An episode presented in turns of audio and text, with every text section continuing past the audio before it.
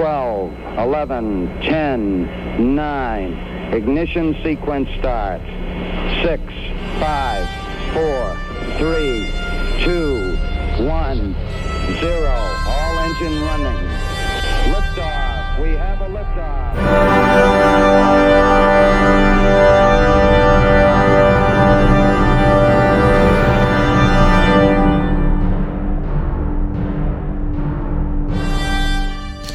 Ahoi, stillgestanden an Deck. Hier ist euer Frachtschiff der Raumfahrt News. Hier ist äh, euer Kapitän Frank. Hallo Frank. Hallo Christopher, Und- der Lotse. Und wir wissen ja, der Lotse ist für alles verantwortlich. Ja, genau. Und äh, jetzt lass mal hier die Zigaretten rüberwachsen. Ach ja, die, die, die Weltgeschichte, die Weltgeschichte ist, ist diese Woche äh, sehr lustig gewesen, ja. Ich bin ja, ich bin, ich bin sehr froh, dass wir jetzt wieder andere Krisen haben, über die man sich unterhalten kann, neben der einen Krise, die ständig ist. Ähm, Ja. Und ich finde auch, Insofern sind wir ja eigentlich der Bagger, der, der Bagger der Schiff der Raumfahrt, ne? Genau, wir, wir sind der Bagger der guten Laune äh, gegen den, das Frachtschiff der, der, Krie der, der Pandemie. Und ähm, ja, die letzte Folge war ja dezent kontroverser diskutiert. Und äh, sowohl in der Sendung als außerhalb der Sendung. Und wir haben ähm, wirklich einen Rekord aufgestellt mit den meisten Kommentaren, die wir bekommen haben. Und es waren durchaus sehr interessante, ähm, hilfreiche, spannende und auch nette Kommentare. Also wir haben eine sehr schöne Kommentarkultur, finde ich. Und das kann gerne so weitergehen.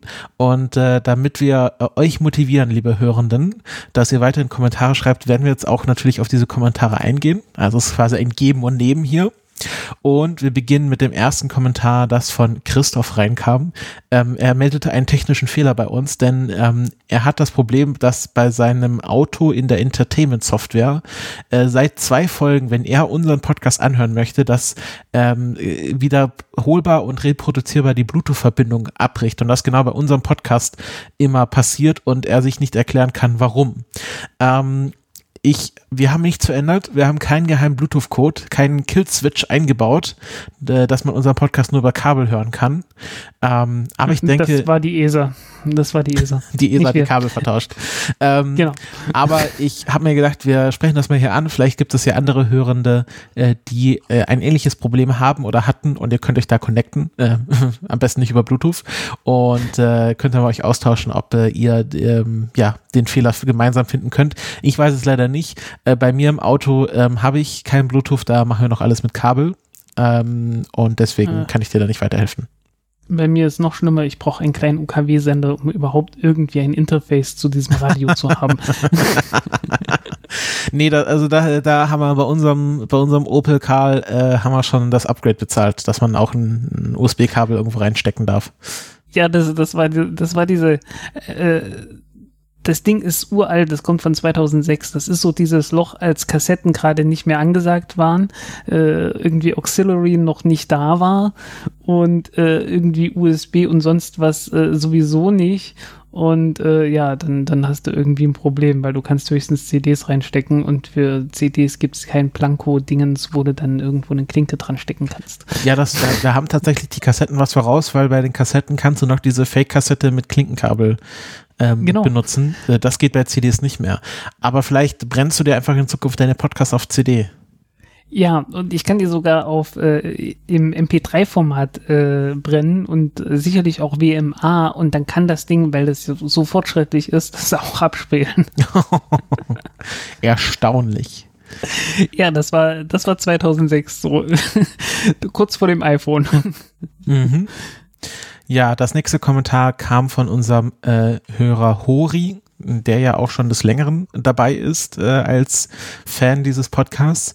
Ähm, er geht äh, nochmal auf unsere Diskussion ein mit der Kolonisierung des Mondes und er glaubt dadurch, dass ja der Mond, sagen wir mal, im Vergleich zum Mars noch relativ nah an der Erde ist, wird es ähm, keine East Indian Company äh, auf dem Mond geben und ähm, es wird immer noch sehr viel unter nationalem Einfluss stehen und auch die ersten Mondstationen ähm, wird wahrscheinlich alles ähnlich ablaufen wie auf der ISS und ähm, wahrscheinlich werden wir da noch einen Schritt drüber machen müssen, bevor wir dann zur kapitalistischen Superhölle kommen. Ja, ähm, wie gesagt, das Ganze, wir haben da ja äh, diesen Science-Fiction-Kniff äh, angewendet, dass wir gesagt haben, naja, äh, mal angenommen, äh, es kommt dazu, dass der Mond kolonialisiert wird. Ja. Allzu viel realistische Gründe gibt's dafür ja nicht. Ähm, äh, von daher, pff, mal schauen. Ja, genau. Er geht dann auch noch ein auf unsere Diskussion von Perseverance und ähm, stellt sich die Frage, ob die Doppelmission bei der USA nicht funktioniert hat, ähnlich halt wie bei den Chinesen, weil die einfach nicht genügend Plutonium haben. Wo ich aber ähm, der Meinung bin, dass sie jetzt die letzten Jahre auch wieder verstärkt angefangen haben, Plutonium für ihre ähm, Atombatterien zu produzieren. Ja, also sollte eigentlich wieder da sein. Ähm, ja, kann ich dazu nicht, Ja. viel mehr kann ich dazu nicht sagen. Ich habe nicht die genaue Timeline, ich habe nicht den genau, das genaue Plutonium-Inventar der NASA im Kopf, ähm, wann wie viel wofür da war und äh, schon vergeben war und so weiter. Weil es gibt ja so ab und zu noch ein paar, ein paar äh, Missionen so Richtung Jupiter und so, was geplant war und da will man sicherlich auch ein bisschen äh, Vorrat gehabt haben. Aber inzwischen sollte sich das äh, etwas entspannt haben, weil irgendwie ein paar hundert Gramm pro Jahr produzieren sie ja wieder. Ist ja relativ kompliziertes Verfahren, das, über das wir mit Sicherheit schon mal gesprochen haben. Ähm, bei Gelegenheit machen wir das auch gerne nochmal. Genau, und er merkt Mhm. dann nochmal an, und ich finde hier auch äh, ganz richtig, dass ja ähm, eine zweite Mission die gleichen Personalkosten hinter sich zieht, weil die Leute müssen auch weiter bezahlt werden, was wahrscheinlich natürlich auch die, die Kosten für eine kopierte Mission in die Höhe treiben wird und gleichzeitig diese Anspannung im Kontrollzentrum die ähm, du ja ähm, quasi als Metapher genommen hast äh, in deinem Artikel, Frank, für dieses automatische Klatschen, ähm, dass das natürlich alles echt ist. Also, dass da Leute sehr viele Jahre darauf hingearbeitet haben und die natürlich wissen, dass das denen alles hops gehen kann innerhalb dieser Seven Ja. Minutes of Hell. Und ich vermute auch, wenn ich deinen Artikel so interpretiert habe, geht es dir ja gar nicht so sehr um die Leute, die im Kontrollzentrum sitzen, sondern eher drumherum. Nee, nee, äh, es geht mehr um mehr darum, dass die, äh, die Gesamtsituation etwas merkwürdig ist, ähm, weil einfach die Missionsplanung so schlecht ist. Mhm. Ähm, einfach so, so der, das, das große Ganze ist das Problem, dass es überhaupt dazu kommt, dass man so eine Anspannung hat, dass man sowas verlieren könnte und dass dann so ein riesengroßer Verlust ist, ne? Äh, das darf man ja auch nicht vergessen. Ähm, das hat ja auch Gründe, dass man, äh, äh, dass man das, dass das so eine große Anspannung ist, einfach weil ähm, der Verlust dann so groß wäre. Und äh, wenn man einfach mehr Missionen hätte, dann äh, ist halt ärgerlich, dass sowas verloren geht. Ich meine, guck dir Space an, SpaceX an und das Starship. oh, wieder was, wieder was explodiert. Na gut, das nächste steht schon bereit.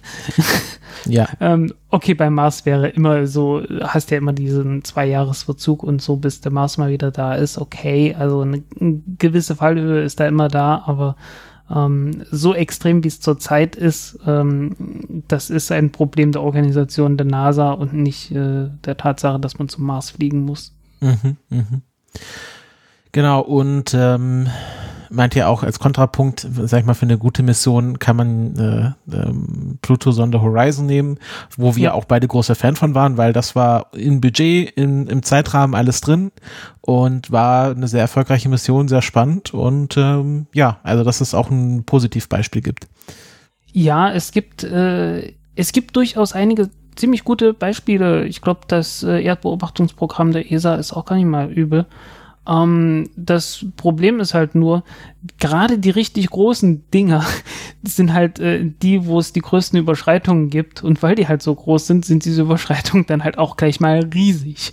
Und äh, wenn dann halt so eine Mission mal eben eine Milliarde mehr kostet als geplant, dann gehen dann halt irgendwo anders mal so zwei große Missionen hops. Und das ist halt das Problem. Mhm, mhm, Und verstehe. äh, von, von James Webb Teleskop äh, war mal ganz schweigen. Ne? Ich meine, das war ja auch mal für, für drei Milliarden oder so geplant.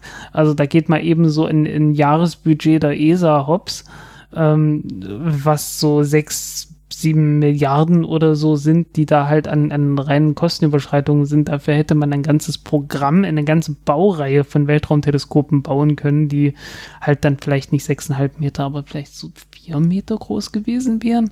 Und äh, wenn man davon dann eine ganze Flotte hat, äh, dann kann man damit richtig viel machen und im Zweifelsfall auch mehr als mit James Webb Teleskop. Mhm. Ja, also äh, äh, sagen wir so, es war nicht alles schlecht bei der NASA.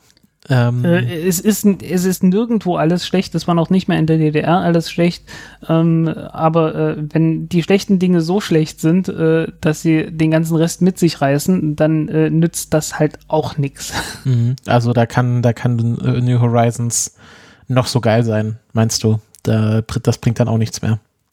Ja, ähm, äh, dieses Jahr steht ja noch Capstone an die kleine Mondmission, äh, die so Vorbereitung ist, weil die, die NASA würde gerne mal ein bisschen äh, Erfahrung sammeln im Umgang mit dem Orbit, mit dem Mondorbit, wo äh, die, die, der Lunar Gateway sein soll. Mhm. Und äh, da schicken sie halt schon mal eine Mission vor, voran. Und das wollen sie mit äh, der Elektronrakete machen. Und dann kann die mal zeigen, dass sie auch zum Mond fliegen kann, äh, mhm. zusammen mit der, mit der Photon-Oberstufe. Und äh, das finde ich eigentlich eine sehr gute Idee. Ähm, ich bin auch gespannt, was dann an der Photon-Oberstufe noch gebaut wird, weil äh, die Capstone-Mission an sich ist nicht so furchtbar interessant. Aber ähm, ich, ich denke schon, dass der, dass Peter Beck da noch ein paar nette Kameras äh, verbauen wird. Mhm. Und mhm. ähnliches. Ja, dann werden wir auf jeden Fall uns mal fest vornehmen, über die zu berichten und äh, ja. äh, da auch mal was Positives drüber zu verlieren. Hm. Dann äh, ganz zum Schluss hatte Hori noch eine Buchempfehlung, ähm, nämlich von Anne Leckie, Ancillary Justice. Und lustigerweise, ohne dass ich das Kommentar vorher gelesen hatte, habe ich mit dem Buch ähm, erst neulich angefangen. Ich finde es leider ein bisschen kompliziert. Ist. Ich höre ja Hörbücher meistens zum Einschlafen und das eignet sich überhaupt nicht dazu. Ähm, ich schaue mal, dass ich das zu anderer Gelegenheit weiterhören werde. Bietet sich leider gerade nicht so oft. Ähm, aber es ist auf jeden Fall eine Buchreihe, es gibt ja drei Bücher davon, ähm, die schon sehr, sehr lange auf meiner Leseliste steht und die ich jetzt mal in Angriff nehmen werde. Und ähm, äh, hat das auch explizit vorgeschlagen, ähm, weil es weder eine Utopie ist noch ein, eine Dystopie, die dort erzählt wird, sondern einfach ähm, ja eine Geschichte, die so in der, in der Mitte steht und halt gute und schlechte Aspekte einer Gesellschaft aufzeigt. Ja, mal schauen, ähm, ob ich mal irgendwie Lust und Zeit dazu habe. Mhm. Dann kommen wir zu äh, Nickig, ähm, ein Hörer, eine Hörerin, ähm, der äh, sich durch anscheinend mehrere Folgen gerade durchhört, weil ähm, es kamen gleich drei Kommentare von Nickig äh, zu verschiedenen Folgen. Zu der neuesten ähm, steht hier, ähm, dass äh, Nickig der Idee, also nicht, also dass die Idee, dass immer alles schlecht im Kapitalismus ist, findet ähm, Nickig nicht so geil, sondern sagt, ähm, ja, also man muss halt schauen, dass äh, ähm, es der Kapitalismus auch natürlich seine positiven Aspekte hatte, wo ich jetzt mal, Frank, deinen Kommentar zu letzten, zum letzten Kommentar kopieren würde und sagen würde, naja, die positiven Aspekte werden meiner Ansicht, und das ist jetzt natürlich meine persönliche Ansicht, nicht äh, gegenüber der negativen Aspekte aufgewogen. Also das bedeutet, auch wenn es positive Sachen im Kapitalismus gibt, gibt es immer noch sehr, sehr viele negative Sachen, Klimawandel, Erwärmung, äh, globale ich Ungerechtigkeit, glaube, die ähm, dagegen stehen. Ja, ich glaube, das Problem ist äh, in dem Fall eher so diese äh, der Neoliberalismus sozusagen, äh, der ja sich mehr oder weniger zum Ziel gesetzt hat, den Liberalismus, den man schon mal hatte, nämlich Ende des 19. Jahrhunderts wiederherzustellen ähm, äh, in dem praktisch äh, Leute, die viel Geld haben, tun und lassen können, was sie wollen, äh, was wir durchaus so, so beobachten können und der Staat äh, minimalen Einfluss darauf hat und äh, irgendwie bloß so die, die Bevölkerung irgendwie ruhig hält äh, was, äh, was irgendwie so damals die Ideologie war. Ähm, viktorianisches äh, Zeitalter, ins, insbesondere Großbritannien, äh, auch USA, war alles nicht so schön.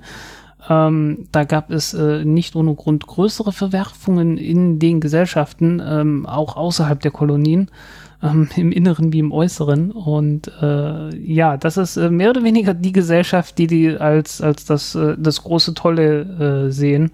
Ähm, wir haben ja durchaus eine ganze Reihe von regressiven politischen Ideologien heutzutage.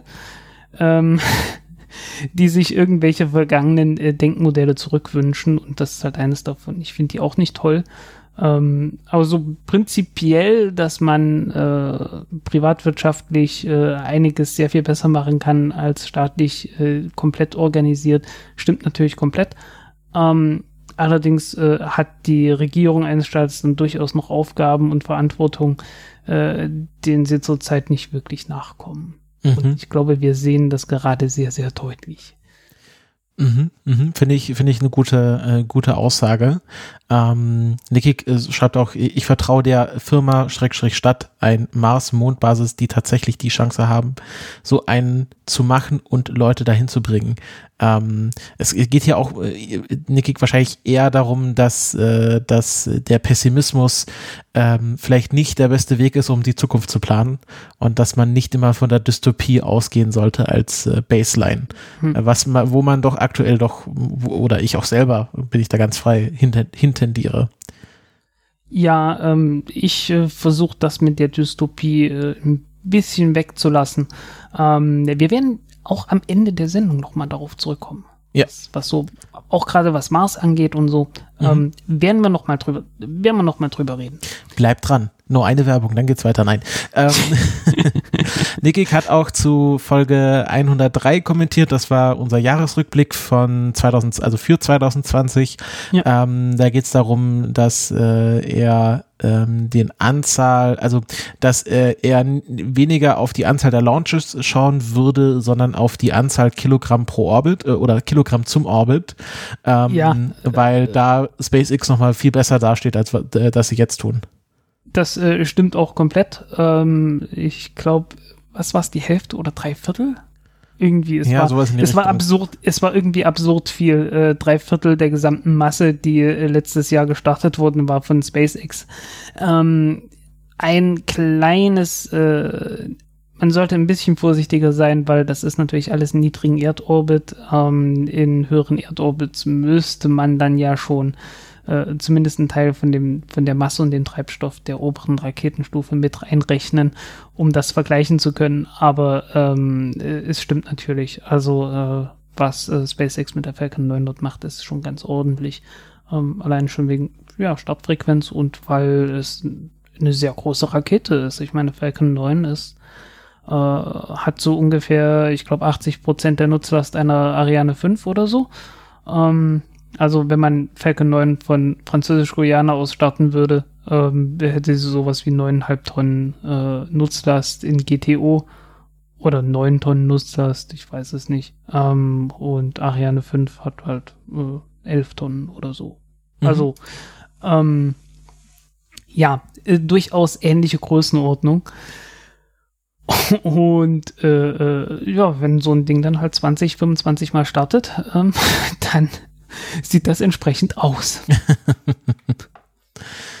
ja, also das ähm, werden wir vielleicht dann nächstes Jahr uns noch mal genauer anschauen in unserem Jahresrückblick. Ähm, wir referenzieren ja immer ähm, ein Dokument, was von einem Space-Twitterer hier Planet, hat Planet und dann so eine Zahl heißt, glaube ich, der Typ auf Twitter, der quasi das zusammengestellt hat, diese Zahlen und äh, vielleicht werden wir das Dokument nächstes Jahr wieder zu Rate ziehen und dann auch mal vergleichen, wie sich das jetzt entwickelt hat.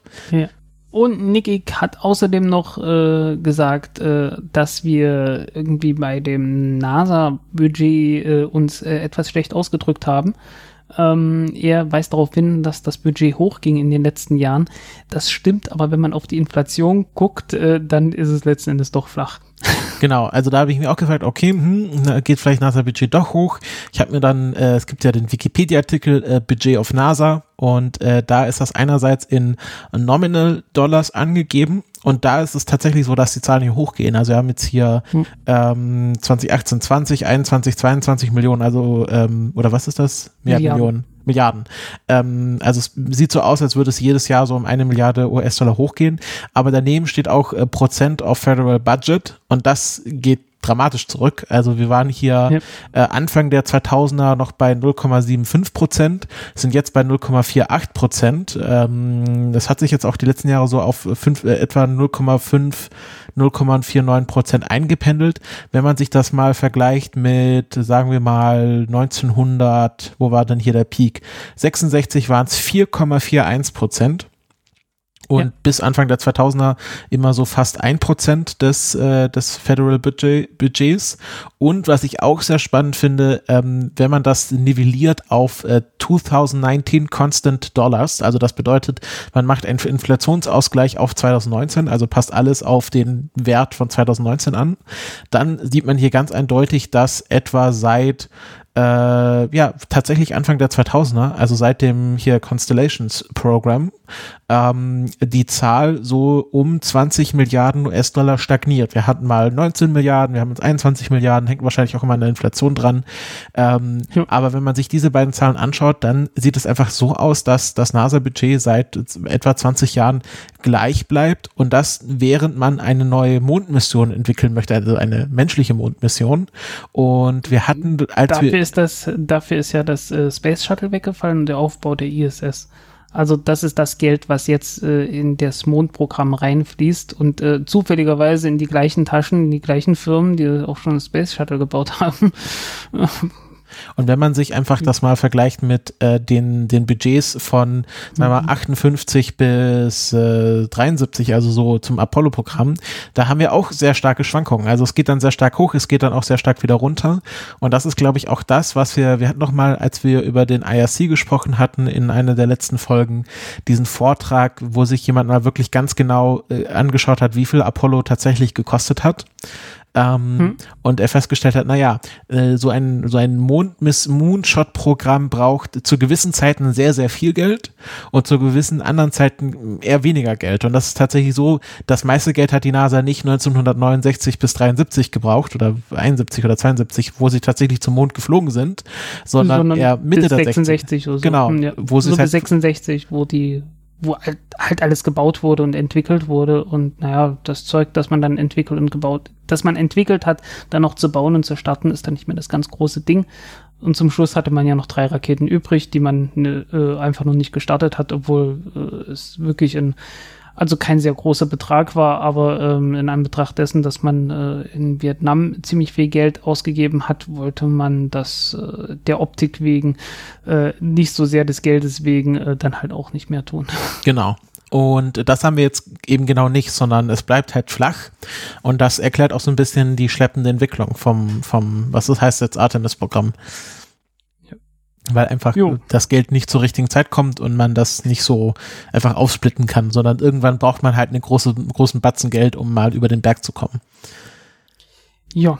So, ein Fan äh, guckt das gleiche, was ich geguckt habe äh, letztes Wochenende. Ich war wie gebannt äh, vor einem Videostream von einem gewissen Vulkan, äh, der äh, zum, zum äh, Kochen von Würst, zum Braten von Würstchen eingeladen hat äh, in Island. Sehr schön. Großer Spaß für die ganze Familie. Äh, ein echter Kuschelvulkan. Ähm, äh, und er fragt, äh, wie kann man Druck auf die ESA ausüben? Äh, ich bin, ich bin äh, da sehr gespalten. Ähm, ich bin da insofern sehr gespalten, weil äh, man müsste das Ganze natürlich über die Öffentlichkeit machen, so groß wie es geht. Aber das Problem ist, dass die Raumfahrt allgemein ähm, doch so unbekannt ist, äh, dass äh, wenn man über viele Leute Druck ausüben möchte, dann doch auch sehr viele Spinner zum Zuge kommen, die nicht unbedingt äh, viel von der Raumfahrt wissen und ähm, äh, schwierig. Äh, ist schwierig. Also ich, ich sehe da beide Seiten, die da, äh, dass es notwendig ist und dass es jetzt auch irgendwie nicht die beste Aussage ist zu sagen, ja, ähm, die Leute sind zu blöd, um das zu machen ich weiß, das ist jetzt keine, keine sehr gute Aussage, die ich hier treffe. Ähm, ähm, aber Leute sind halt sehr leicht zu beeinflussen, gerade was Raumfahrttechnik und sowas angeht. Ähm, ja, ich, ich tue mich, ich tue mich da gerade mit, mit äh, tatsächlichen Empfehlungen sehr schwer. Ähm, ja, ja, ähm, Raketenpartei ähm, übrigens auch nicht so toll. Ja, das ist halt, das ist halt das Schwierige, äh, weil ähm, ich sag mal so, die letzten zwei Wochen haben dann doch auch mein Vertrauen in, in den politischen Prozess an sich ein bisschen erschüttert. Weswegen ich jetzt ja. auch keine positive Antwort auf diese Frage habe. Ja, ähm, ähm, lasst uns mal noch ein bisschen drüber nachdenken, bevor ich. Bevor wir die pa Raketenpartei gründen. Genau, genau. Ja. Ähm, das, das erfordert viel Planung. Äh, bevor wir dann in unserem Volcano Lair äh, die, die, äh, das Parteiprogramm äh, schreiben und dann die Weltherrschaft übernehmen. Apropos äh, Volcano Layer. Weiße, äh, weiße Katzen äh, obligatorisch vorgeschrieben. das, äh, das Parteiprogramm gibt's dann als NFT. Apropos äh, Volcano Layer, SpaceX, äh, da hatte Florian auch einen Langzeithörer, also wenn ich so, wenn es der Florian ist, den ich meine, ähm, auch dazu geschrieben, dass SpaceX natürlich auch ähm, den Vorteil gegenüber der ESA hat, dass es ein stark zentralisiertes, von oben gesteuertes Unternehmen ist. Ist auch immer das Lustige, dass in der Kap im Kapitalismus alle Unternehmen im Grunde in sich geschlossen planwirtschaftlich arbeiten. Ähm, ja klar, man muss ja irgendwo planen. Ähm, genau. Auf der anderen Seite, das ganze Zeug, äh, der größte, die größten Fortschritte in der Planwirtschaft gab es ja in, in den Weltkriegen, also im Ersten und Zweiten Weltkrieg, äh, so Operations Research und so. Äh, also wir haben da ja durchaus, äh, auch so im BWL haben wir, haben wir das Zeug ja gelernt, so Operations Research äh, wo es letzten Endes äh, um genau das ging, also um komplette Planwirtschaft, äh, was, äh, was schon irgendwie ganz lustig ist, so als Kontext von einem äh, doch sehr kapitalistischen äh, Studiengang. Mhm, mh der so viel Bullshit beinhaltet hat, dass ich dann auch keinen Bock mehr auf ihn hatte. Genau, und äh, merkt halt an, ja, okay, also das, das, äh, da kann man die, äh, kann man SpaceX schlecht mit der ESA vergleichen in Sachen Effizienz. Und natürlich ist es auch so, äh, die SpaceX rekrutiert sehr viele junge IngenieurInnen aus der Uni heraus, die wissen noch nicht, wie man das mit der Work-Life-Balance macht und ha haben dann äh, hin und wieder auch mit 40 dann den Burnout. Und wenn das dann halt von der Unternehmenskultur auch ähm, äh, gefördert wird mhm. und nicht kontrolliert wird und äh, Unions auch nicht so der große Bringer in dem Unternehmen sind, dann ähm, schafft man das da auch aus mehr aus einer Person an Arbeitskraft und Produktivität herauszuziehen auf Kosten dann der mentalen Gesundheit. Und ähm, das ist ja auch eher weniger, weniger was, was man sich dann für die ESA wünschen würde, ähm, wo Florian ähm, natürlich recht hat dazu verweise ich auf das Ende des Podcasts, auf das, äh, auf, auf äh, äh, das, was wir vor dem Ende des Podcasts besprechen. Das wird nämlich dort äh, ein Teil des, äh, wird ein Teil davon sein. Ähm, weil es gibt ein Buch über SpaceX, äh, das wir dann mal kurz besprechen werden. Genau. Ähm, und das war, das war dort durchaus ein Thema. Ähm, auch von, auch von jungen Leuten besprochen, auch von etwas älteren Leuten besprochen, wie die das so erlebt haben. Ähm, ja, ähm, was ich außerdem sagen wollte, ähm, die, der ESA kann man das schon vorwerfen, ähm, weil äh, die niemand, äh, niemand sagt, dass die ESA nicht genauso äh, mit Operations Research und den ganzen Kram, den man äh, schon äh, in staatlichen Organisationen, ob nun im Kriegsfall oder nicht, gesehen hat, äh, dass die das, die können das auch jederzeit anwenden. Ich meine, hallo. Äh, ist jetzt nicht, ist jetzt nicht so, dass das, äh, dass das große Geheimnisse sind. Ähm, man darf halt bloß nicht einen großen Ministerrat haben, der dann, wo dann jedes Land äh, ein paar Minister hinschickt, äh, die sagen, ähm, das soll so und so gemacht werden, weil uns steht äh, Firma XY auf den Füßen und sagt, wir wollen bei der nächsten Rakete äh, auch wieder ein kleines Teilchen bauen ähm, äh, wie es jetzt zur Zeit läuft. Mhm. Ja, also äh, kannst du vielleicht noch mal kurz darauf eingehen, was genau Operations Research bedeutet? Ähm, also bei, bei Operations Research äh, ging es meistens darum, einfach Entscheidungen zu treffen, ähm, was man jetzt produzieren sollte, wie viel Geld man wofür ausgeben sollte und so, was ist der Flaschenhals und äh, halt so Verteilungsfragen. Ähm, da gibt es dann so Algorithmen dafür ähm, insofern man an die, an die korrekten Zahlen rankommen kann. Also das ist alles ein, sind alles mathematische Modelle.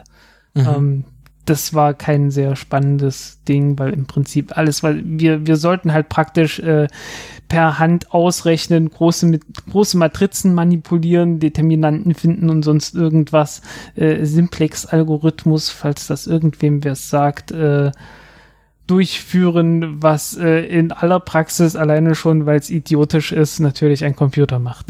ähm, äh, heutzutage elektronische Computer, äh, damals natürlich Frauen.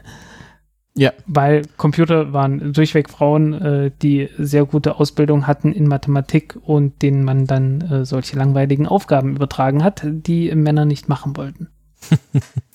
ja, kennt man ja aus Hidden Figures dann auch. Genau.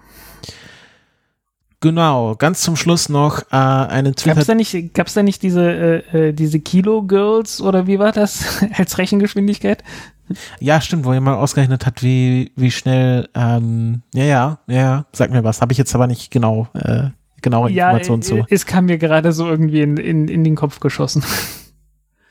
Ja, ähm, dann hatten wir noch eine Twitter-DM von CS, ähm, der schreibt, äh, dass er unsere Diskussion zum Thema Kapitalismus versus Sozialismus, was ich jetzt gar nicht so gesehen hätte, also ich war jetzt wohl äh, mehr so eine Frage, äh, die Form, die äh, von Kapitalismus in Verbindung mit Neoliberalismus, die wir jetzt haben, ob die äh, so zukunftsträchtig ist, ähm, fand er auf jeden Fall sehr spannend. Ähm, weiß, äh, kann es aber auch nicht definitiv sagen, was er jetzt be besser oder schlechter findet. Er findet es aber auch ähm, äh, zum Beispiel spannend äh, mit diesem Monsanto, dem Monsanto-Beispiel, ähm, dass man hier quasi ähm, durch ähm, also da, durch die Verhinderung eines kapitalistischen Wettbewerbs äh, diesen riesen Mono, fast Monopolkonzern für Gentechnik erschaffen hat, ähm, weil hier tatsächlich kein Wettbewerb mehr stattfinden konnte. Ja, ähm, ich, ich habe ja schon ein paar Mal gesagt, äh, nicht unbedingt hier im Podcast, ähm, dass äh, man Kapitalismus am besten da, damit diskutieren sollte, dass man das Wort Kapitalismus rauslässt und einfach nur beschreibt, was die, was die konkrete Politik ist und welche Auswirkungen das hat und äh, versucht die Ideologie ein bisschen wegzudrängen und einfach nur zu gucken, ähm, okay, was, wie verhalten sich Unternehmen, äh, wie verhalten sich Gesetzgeber, was gibt es an Gesetzen und äh, äh, halt die Verbindungen zu suchen und äh, ja, äh, was man gerne hätte. Äh, da geht es auch um Werte und was man was eine Politik leisten soll. Ähm, und äh, naja, zurzeit leistet unsere Politik, dass sie ähm, ein paar zehntausend Leute mal eben über die Wuppe gehen lässt, weil es äh, es gibt keinen Grund, das zu machen. Es ist äh, ja, ähm, okay, äh, ich, ich rufe natürlich zur Revolution auf, was sonst. Ähm, und ich, äh, je nach Laune ist das mal ironisch gemeint, mal sarkastisch gemeint und manchmal auch ernst ähm, das ist, äh, das ist zurzeit gerade alles schwierig. Mhm. Genau, ich glaube, das waren jetzt alle Kommentare. Lass mich kurz nochmal nachschauen. Ja, das waren sie tatsächlich. Ähm, falls ihr auch weitere Kommentare habt, äh, ein guter Ort, um sie abzuladen, ist unser Blog. Ähm, gerne auch per Twitter, Twitter DM oder falls ihr unsere E-Mails kennt, per E-Mail, äh, wenn ihr sie rausfindet. Ähm, ähm ja, ähm, bei mir notfalls, ah, naja, Auch per okay, Brieftaube. Wird, ja, per, als, äh, ja, per, Brief, per Brieftaube. Ähm, ich weiß nicht, äh, allerschlimmstenfalls findet man das bei mir in, in den Golem-Autoren, auf der Autorenseite. Ähm, auf Twitter steht sie, glaube ich, auch mit drauf. Ja. Werden die Leute dann schon rausfinden. Ähm, genau. aber ähm, tut mir doch einen Gefallen. Ähm, ihr habt gemerkt, ich habe da ein bisschen mit gestruggelt. Wenn ihr möchtet, dass euer Kommentar vorgelesen wird, ähm, äh, dann schreibt doch bitte eure Pronomen rein, dass ich hier nicht äh, raten muss, äh, welches Pronomen ihr denn gerne hättet. Von dem her, ähm, auch wenn man sich vielleicht beim Namen denken kann, einfach so als äh, Baseline bitte immer Pronomen angeben, wenn man möchte, dass man auch im Podcast erwähnt wird. Das war's zu diesem Thema, das war's zu den Kommentaren. Und wir kommen jetzt äh, nach einer halben Stunde tatsächlich zu den richtigen Themen. Aber auch nicht wirklich, weil es geht wieder Blast from the Past um einen Wiederholungstäter. Ja, die Rocket Factory Augsburg äh, hatten wir ja im letzten, hatten wir einmal interviewt. Äh, wir haben äh, besprochen ähm, äh, unsere Eindrücke, äh, die wir von dem Interview hatten. Und dann hast du einen Einsprecher gemacht, dass es da eine Weiterentwicklung gegeben hat über die wir noch nicht reden konnten, weil es sie äh, schlichtweg noch nicht gegeben hatte. Weil äh, wir hatten am Samstag aufgenommen, soweit ich weiß. Ne? Genau. Und äh, in der Nacht, äh, ja, ähm, ja, nee, am Samstag kam der, Samstagmittag, glaube ich, kam der raus und nee, Sonntag, genau, Sonntag irgendwie, Sonntagmittag früh oder so äh, kam der Artikel raus und mittags habe ich dann äh, bei, in meinem Mittagsschlaf äh, plötzlich äh, diverse Nachrichten auf dem Handy gehabt. Ähm, äh, ich möge mich doch mal melden und ach ja, wir können doch mal reden und so. Ähm, und ich habe das alles nicht so ganz ernst genommen, weil ähm, alleine schon ähm, so ein Gesprächsangebot unter, unter der Bedingung, äh, dass man sich doch irgendwie ein bisschen verkracht hat, das äh, führt selten zu sinnvollen Diskussionen, sage ich mal. ähm, mir war auch echt nicht danach, äh, mich erst, ich ich brauche dann halt erstmal wirklich einen, einen, zeitlichen Abstand und auch einen geistigen Abstand, der in dem Moment äh, einfach nicht da war. Ähm, von daher habe ich dann irgendwann äh, nachmittags entschieden, na gut, ähm, schreibt mal ein Statement und dann habe ich das Statement äh, gehabt und konnte es veröffentlichen. Und in diesem Statement stand dann, dass äh, das Triebwerk äh, der RFA One ähm, mit äh, Teilen aus der Ukraine ähm, gebaut wurde. Und aus äh, gewöhnlich sehr zuverlässig informierten Quellen, ähm, die wir jetzt gerade nicht nennen dürfen, weil es noch nicht veröffentlicht ist, ähm, äh, wissen wir inzwischen, äh, dass äh, dort tatsächlich äh, ein Triebwerk geliefert wurde äh, als Anschauungsmaterial sozusagen und dass die Rocket Factory äh, mit also Moment, ich habe nicht gesagt Okay, die Rocket Factory bekommt Technik aus der Ukraine, nämlich von äh, Juschmasch. Und Juschmasch ist äh, ja so eine Art Staatskonzern, halt so der, der große Raumfahrtkonzern der Ukraine. Und äh, das Designbüro von denen, das Ingenieursbüro, ist Juschneue. Und äh, ja, Juschmasch hat ein Triebwerk geliefert äh, als Anschauungsmaterial und ähm, es gibt so ein paar Pläne sicherlich, also es gibt da sicherlich ein paar technische Details, die auch mitgeliefert wurden von Just Neue. Und Just Neue hat auch angeboten, die zu unterstützen bei der Entwicklung eines eigenen Triebwerks. Ähm, es ist natürlich mehr als fraglich, ob das äh, innerhalb von 22 Monaten durchführbar ist, äh, ist auch nicht sehr glaubhaft. Ähm, und die Firma stellt es natürlich so dar, dass das äh, ja, äh, es hat da ein paar Kommunikationsschwierigkeiten gegeben.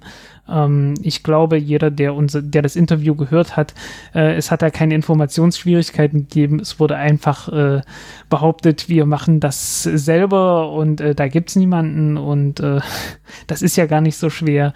Ähm, also ich, ich bin da schon einigermaßen angepisst, äh, wie da mit uns umgegangen wurde äh, von der Rocket Factory und äh, sonderlich glaubwürdig äh, finde ich die Firma seitdem nun auch nicht.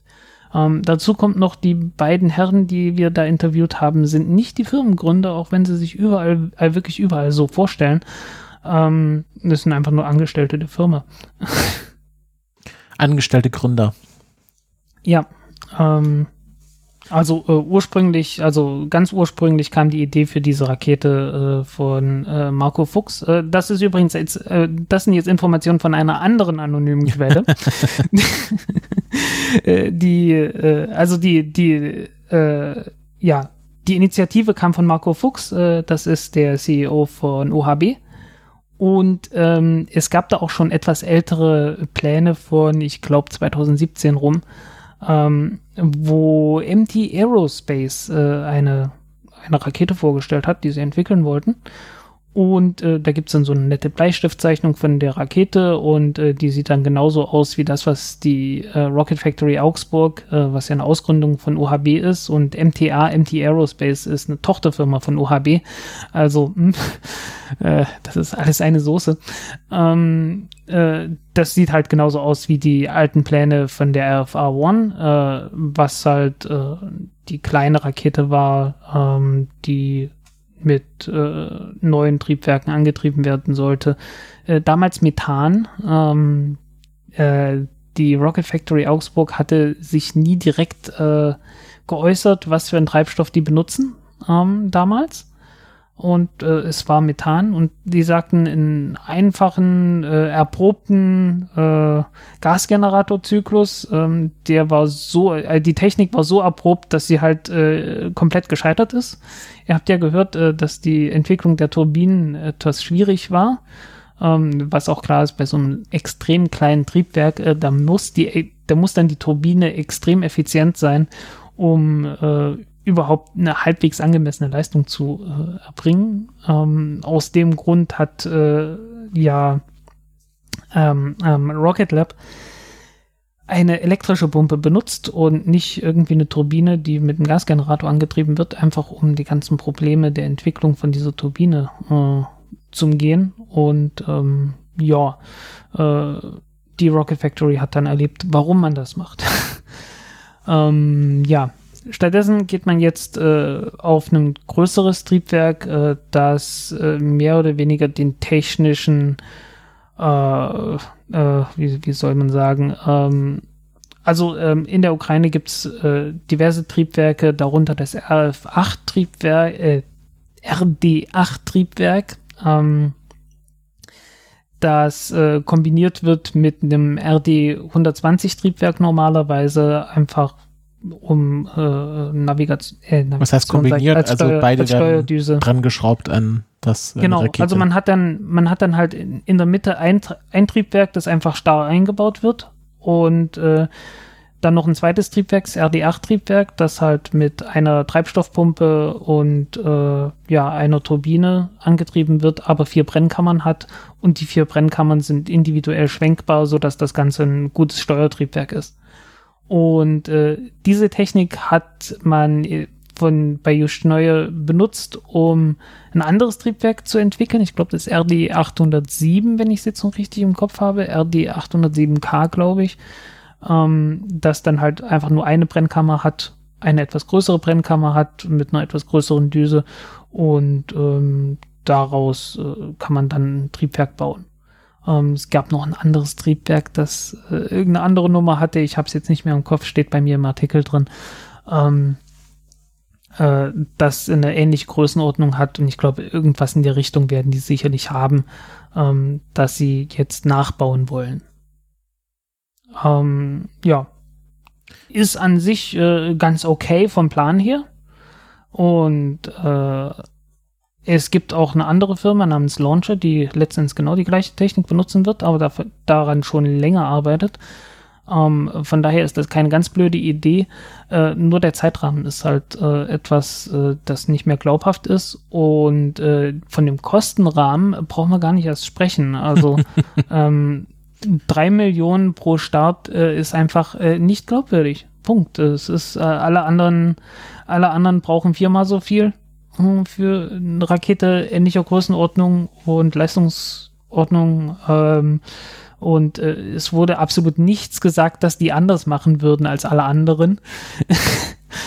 ähm, äh, also irgendwas, ja. irgendwas sollte man schon anders tun, wenn man nur noch ein Viertel des Preises hat. irgendwas. Äh, wie war das? Extraordinary Premises need extraordinary äh, Proofs oder ja, genau. sowas. Irgend sowas. Hm. Also man braucht schon außergewöhnliche, also man, es muss, man muss schon was Außergewöhnliches tun, um äh, außergewöhnliche Ergebnisse zu haben und äh, das tun die einfach nicht. Mhm. Mhm. Oder sie sagen es noch nicht, aber wäre natürlich auch wieder kommunikativ irgendwie komisch, wenn sie ja. äh, irgendwas ganz Tolles tun und da nicht drüber reden würden. Ja, ähm, wie gesagt, ich habe ja, ich habe ja mehrfach gefragt, ähm, wie die die Technik entwickeln und ob die irgendwie, äh, ich meine, kann ja sein, dass die irgendwie viele Leute aus der Ukraine haben oder so, also dass die da wirklich Spezialisten haben, aber scheinen sie auch nicht zu haben. Die sagen einfach bloß, ja gut, okay, ähm, äh, wir haben das Ding hier, wir können das nachbauen, wir können auch nachfragen, wenn wir Fragen haben bei Just Neue. Ähm, aber vielmehr halt auch nicht. Und das ist letztendlich das, was in Indien auch so war. Ja, klar, die vergleichen sich nicht mit Indien, sondern mit SpaceX, aber SpaceX braucht halt auch ziemlich viel Zeit. Sie vergleichen um, sich nicht mit Indien, aber sie machen es ähnlich wie Indien. Ja, genau. Und ich, ich sehe halt nicht, wie das von, von der Timeline her äh, funktionieren soll. Ja, also das ist, ähm, ich war ja ähm, an dem Sonntag, wo das dann alles auch irgendwie passiert ist und dann auch das Feedback von diversen PR-Beratungsfirmen äh, an dich angetragen wurde. Oh ja, stimmt, stimmt. Die Pressesprecher von denen sind, äh, also das, das, das gibt es tatsächlich war ja häufig. Nicht der äh, Pressesprecher, sondern mehr so ein Spin-Doktor fast schon. Na, es ist ein, also es ist relativ häufig so, dass Unternehmen äh, ihre Pressesprecher nicht äh, selbst anstellen und dann selbst halt einen Pressesprecher haben, der dann für Unternehmen XY arbeitet, sondern einfach eine Agentur an, anfragen mhm. und sagen, hier, ähm, wir brauchen Pressesprecher, ähm, ähm, wir wollen aber nicht einen fest anstellen, weil so viel gibt's bei uns nicht zu tun. Ähm, wollt ihr für uns mit übernehmen? Und dann haben sie das gemacht und die nennt sich Semanticom äh, glaube ich, semantikum.eu und die vertritt dann unter anderem sowas wie den äh, Bundesverband der homöopathischen Ärzte. Nee, war, war, das ist nicht ein anderes Akronym, Deutscher Zentralverband der homöopathischen Ärzte? Ja, kann sein. Irgendwas in der Größenordnung. Also äh, ihr, ihr, wisst schon, also es geht darum, dass die äh, praktisch in ganz Deutschland äh, den Anspruch haben, alle homöopathischen Ärzte zu äh, vertreten. Und ähm, wenn man äh, eine Firma ist, die für solche Leute die Pressesprechertätigkeit macht, äh, dann sollte man doch äh, gewisse Zweifel haben, ob die Leute äh, Skrupel haben, Dinge zu verkaufen, die keinen Realitätsbezug haben. Ja, ich sag mal so, auch hier werden, auch beim äh, Deutschen Zentralverband der homöopathischen Ärzte werden viele Versprechungen gemacht, ähm, äh, die sie die nicht so wirklich belegen können. nee, nicht wirklich. Also, äh, nee, also sorry, äh, das ist, äh, das ist schon. Ah, ja, es, es war, ja. es war an dem, an dem Sonntag, war ich mir dann halt auch ein bisschen unsicher. Man, man sucht ja dann auch gerne erstmal den Fehler bei sich selber, wo man sich denkt, haben ja. wir jetzt was falsch gemacht? Haben wir was falsch dargestellt, was falsch verstanden? Und ich habe ja dann noch ein bisschen weniger, sag ich mal, Know-how als du, um das Fach, äh, fachlich beurteilen zu können. Aber mhm. es war dann auch sehr spannend zu sehen, dass dann sozusagen aus dem Buschwerk, aus, aus dem Buschfunk heraus ähm, sehr viel Feedback kam, was dann in die gleiche Richtung ging. Also die, ja. die hoch, die, die äh, ominösen, anonymen Quellen, die uns dann im Grunde bestätigt haben, was du in deinem Artikel vermutet hast oder beschrieben hast. Ja, letzten Endes natürlich auch äh, das offizielle Statement, das ich dann gekriegt habe, wo es dann, wo dann halt klar war, okay, gut, äh, Rücken an der Wand, was können wir machen? Wir können höchstens noch sagen, äh, dass das Zeug halt doch aus der Ukraine kommt. The truth shall set you free ja, äh, äh, wie gesagt, äh, das mit dem, das mit dem Preis, da konnte ich sie natürlich nicht ganz so festnageln. Ähm, und dann äh, haben sie sich da irgendwie rausgewunden, aber naja, äh, mh, hm, warten wir es ab. Ähm, jedenfalls äh, eine zweite Entwicklung, die auch in der letzten Woche äh, äh, geschehen ist, äh, ist, dass die ESA ähm, äh, ein Artikel gemacht hat, äh, und mit der Überschrift, äh, die ESA definiert Elemente zukünftiger europäischer Lösungen für Weltraumtransport. Und äh, gemeint ist damit, man sucht äh, nach Technik, äh, um die nächsten Raketen zu bauen. Und äh, wen fragt man da? Natürlich Arianespace. Arianespace, so rum, äh, ein bisschen äh, Silbenbetonung und so. Ähm, Avio, Äh, das sind die Hersteller, äh, die gelegentlich Kabel vertauschen äh, bei dem Bau ihrer Raketen. Das ist der Vega-Hersteller. Ähm, und äh, völlig unbekannterweise die Rocket Factory Augsburg, ein äh, Tochterfirma von OHB. Und das sind alle drei. Naja. Also da haben sich die richtigen gefunden. ja, ähm, OHB sollte man dazu sagen, die bauen auch die Oberstufe von der Ariane 6. Mhm. Also ähm, ist alles wieder die gleiche Suppe. Yep. Äh, genau, Thema ESA. Ähm, ich habe so das, mich beschleicht das Gefühl, dass sich der neue ESA-Chef äh, Josef Aschbacher bei dir gerade nicht so wahnsinnig beliebt macht. nee, nee, nicht so richtig. Und zwar äh, auf Spektrum der Wissenschaften hat äh, der Alexander Stirn ein Interview gemacht mit äh, Josef Aschenbacher, äh, Aschbacher. Und ähm, da kam es dann äh, zu der Frage, ähm, wie wollen, sie wollen die ESA jetzt aber nicht zur Investmentbank umbauen. Und äh, man meinte dann, ja, wir wollen aber Partnerschaften mit Venture Capital Firmen eingehen. Und dahinter steckt ein einfacher Gedanke. Als ESA helfen wir einerseits Startups neue Ideen zu verwirklichen aber wir kennen uns andererseits auch aus mit der technischen Evaluierung von Ideen und wir kennen die Community, was für Geldgeber interessant sein dürfte. Diese beiden Aspekte, Ideen und Geld, wollen wir zusammenbringen. Ähm, ja. Zitat Ende. Zitat Ende, genau. Ähm, diese beiden Aspekte, Ideen und Geld, sind etwas, das die ESA nicht bieten kann. Ähm, erstens, also der Umgang mit Geld bei der ESA ist jetzt nicht so doll, um es ganz vorsichtig auszudrücken, insbesondere was die Entwicklung von Raketen angeht. Vier Milliarden für äh, ein äh, nicht überwältigendes Update äh, der Ariane 6 mit Technik, die größtenteils schon existiert. Ähm, ich äh, verweise darauf, dass das Vinci-Triebwerk von der Ariane 6 Oberstufe seit 1998 in Entwicklung ist und schon der ECB und der Ariane, also der Ariane 5 ECB und der Ariane 5 ME, der Midlife Evolution, ähm, verwendet werden sollte. Ich äh, verweise darauf, dass wir auf dem Internationalen Astronautischen Kongress ein Interview hatten. Äh, This is my baby, so hieß die Folge. Und das war ein Zitat äh, von der Chefin der schwedischen Firma, die die äh, Raketendüse für das neue Vulkan-Triebwerk entwickelt hat. Sie war nicht die Chefin, sondern die Chefentwicklerin, also Chefingenieurin. Ah, Chefentwicklerin, okay, ja. Ähm, auf jeden Fall hat die uns gesagt, dass die seit 12, 2012 äh, damit fertig sind und eigentlich nur darauf warten, dass das Ding endlich mal fliegen kann. Und das ist äh, deutlich, das ist vier Jahre vor dem Beschluss gewesen, dass man die Ariane 6 überhaupt entwickeln will. Ähm, so heißen auch das war nichts Neues. Ähm, dann hat man äh, die, die Seitenbooster gebaut, indem man einfach bloß den P 80 Booster von der Vega verlängert hat. Mit anderen Worten, das ist wirklich ein reines Update. Ähm, man hat noch nicht mal den Durchmesser der Rakete äh, kleiner gemacht, obwohl das vorgeschlagen wurde, ähm, äh, als das diskutiert wurde ähm, und als das auch angenommen wurde, glaube ich. Äh, weil äh, wenn man vier Meter Durchmesser hat, dann kann man äh, auch die Oberstufe ein bisschen besser bauen. Also es passt dann einfach alles besser zusammen äh, bei der, mit der Raketentechnik, die man hatte. Stattdessen hat man weiter fünf Meter große Rakete genommen, äh, weil ist halt äh, schon so gewesen, dann brauchte man das nicht zu ändern. Und dann hat man sich trotzdem noch vier Milliarden gegönnt, um das Ding zu entwickeln, was äh, schon sehr, sehr merkwürdig ist. Ähm, also mit Geld umgehen, das ist so eine Sache.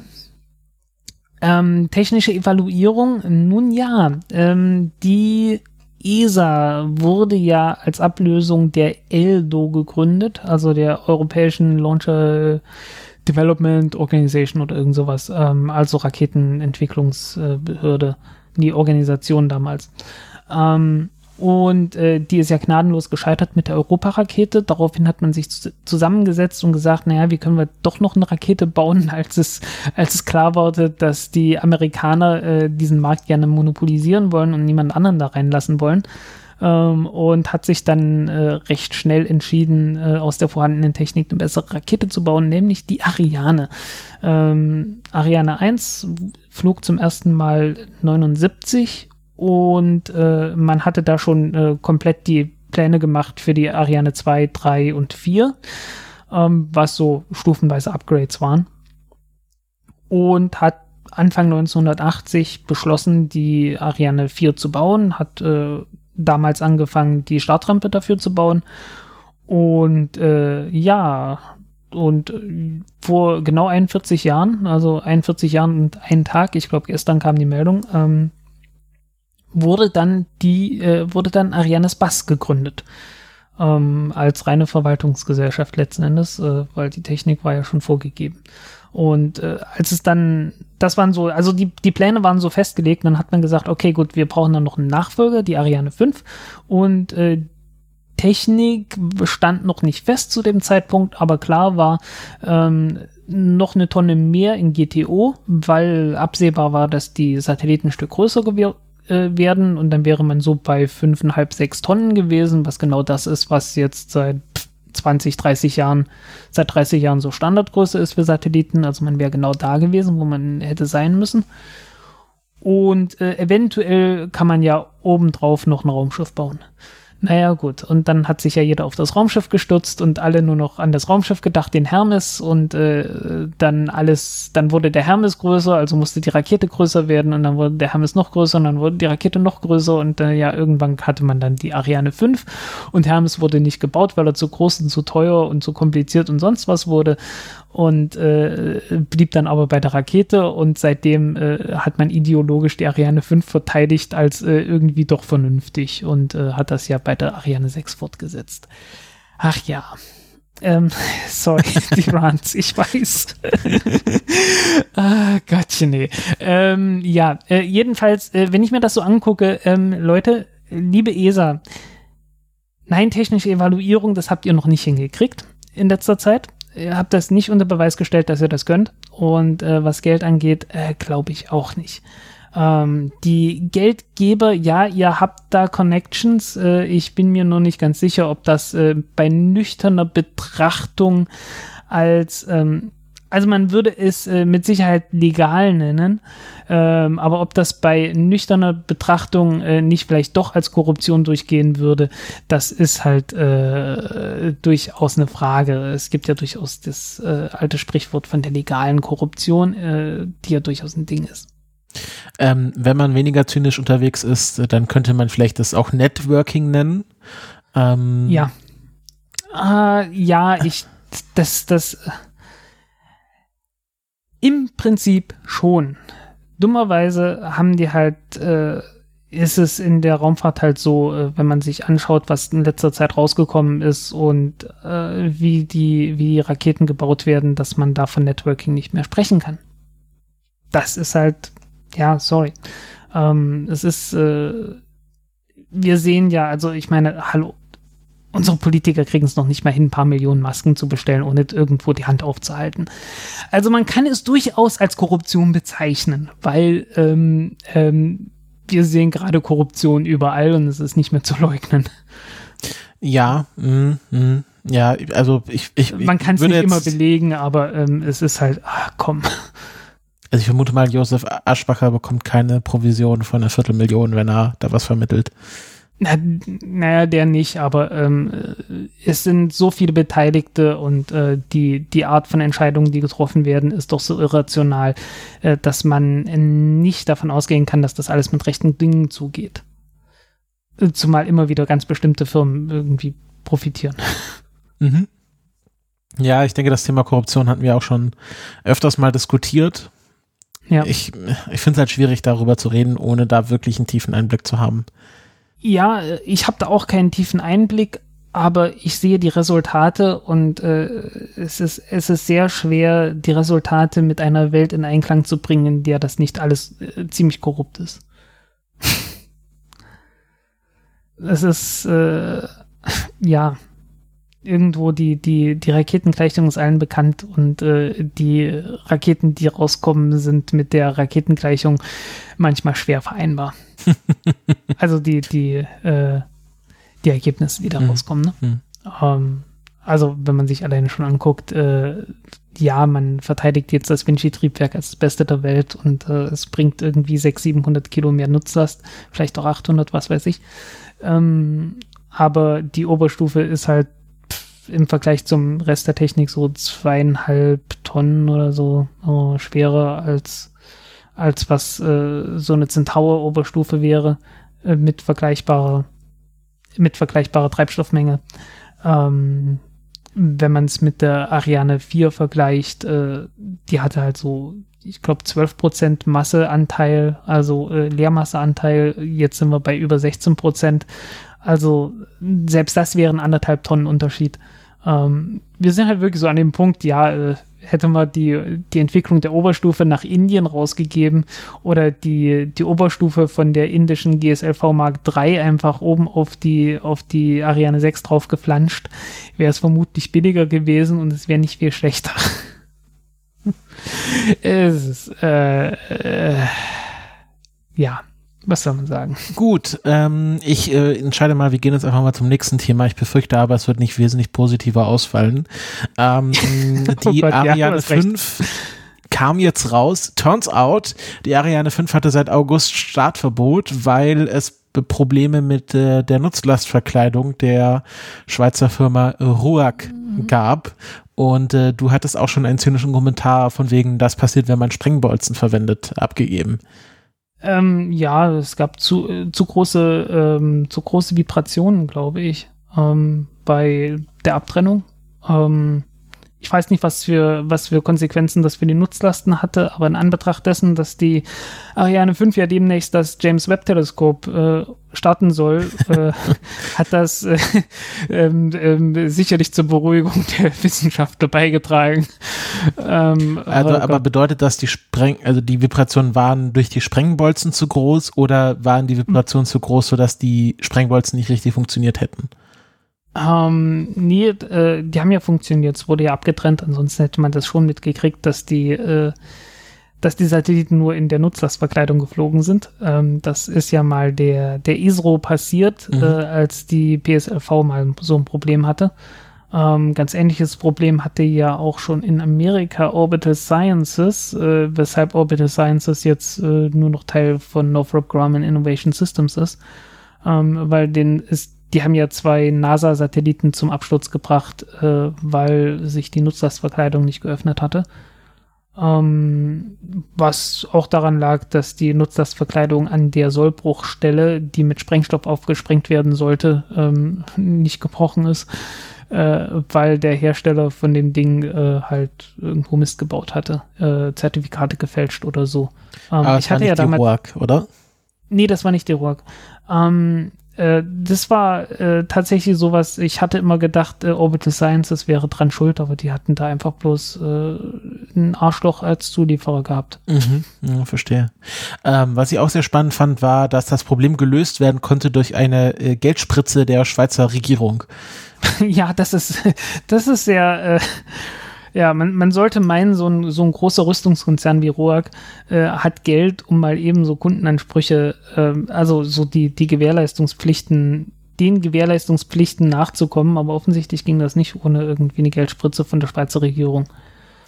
Ich fand, ich fand darüber hinaus auch sehr verwunderlich, dass äh, also die, dass, dass die Ariane 5 seit August nicht geflogen ist, konnte man feststellen. Aber dass es jetzt, dass man jetzt wirklich, wie, wie viele Monate, fast ein halbes Jahr, einfach nicht gesagt hat, was, was Phase ist, also warum die, die äh, Ariane 5 nicht fliegt, ähm, das ist doch schon sehr spannend. Also man konnte es natürlich vielleicht gut auf Corona schreiben oder aufs Es Wetter. ist Standard. Es ist Standardvorgehen. Also äh, die, die Kommunikationspolitik äh, von Arianes Bass insbesondere ist ja so, dass man halt, äh, man kommuniziert Dinge, die man kommunizieren möchte und alles andere verschweigt man. Ähm, das ist das ist wirklich so. Also das ist halt, äh, die, die reden ja auch genauso, ne? Die sagen dann halt, das kommunizieren wir und wenn man irgendeine Frage stellt, äh, die etwas unangenehm ist, wie ähm, wie viel kostet eigentlich die Oberstufe von der Ariane 6, dann heißt das, das kommunizieren wir nicht.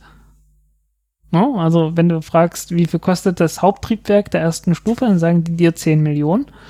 Und wenn du fragst, wie viel kostet so ein Vinci, das kommunizieren wir nicht. Mhm.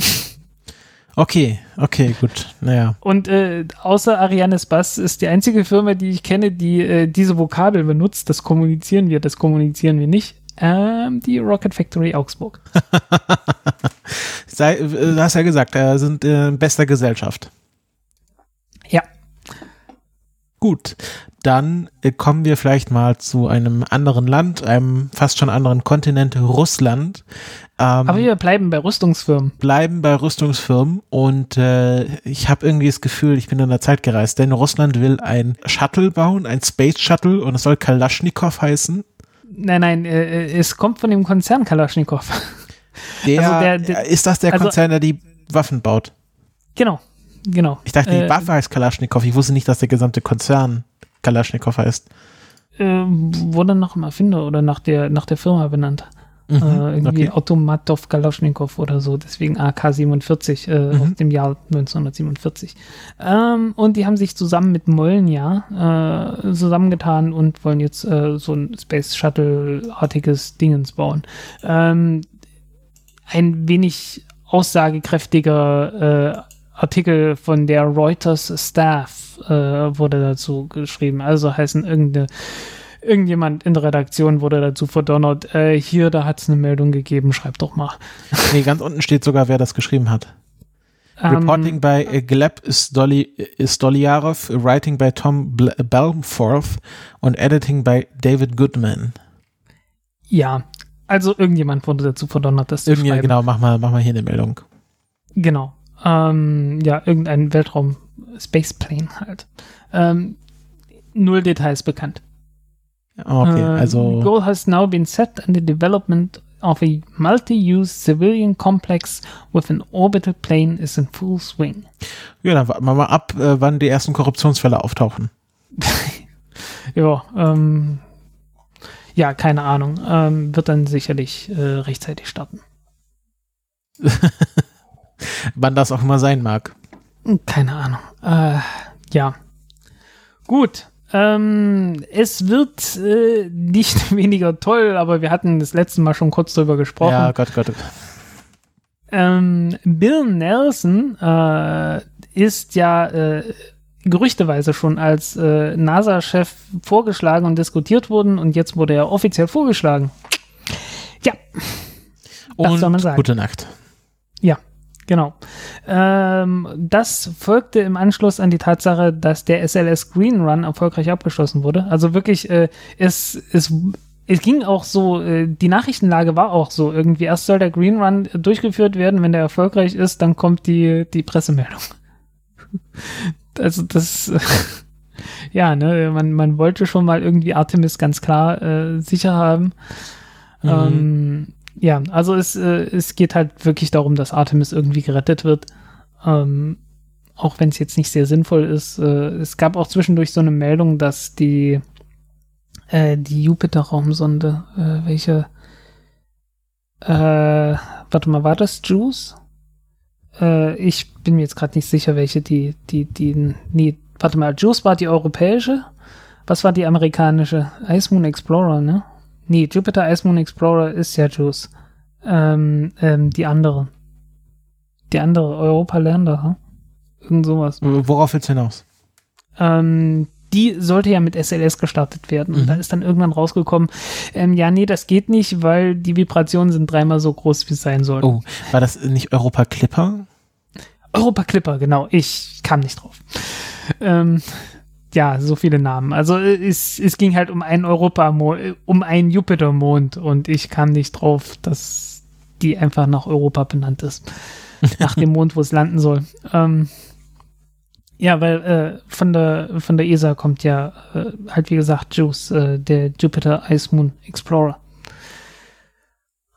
Ähm, ja, äh, damit ist SLS praktisch, äh, ja, was soll SLS jetzt starten? Also eigentlich nur, nur Orion-Raumschiffe, weil äh, der Lunar Gateway wird ja jetzt auch ausgelagert Mhm. auf äh, höchstwahrscheinlich Falcon Heavy. Ähm, die das an sich Zwei, zwei sollen, Elemente.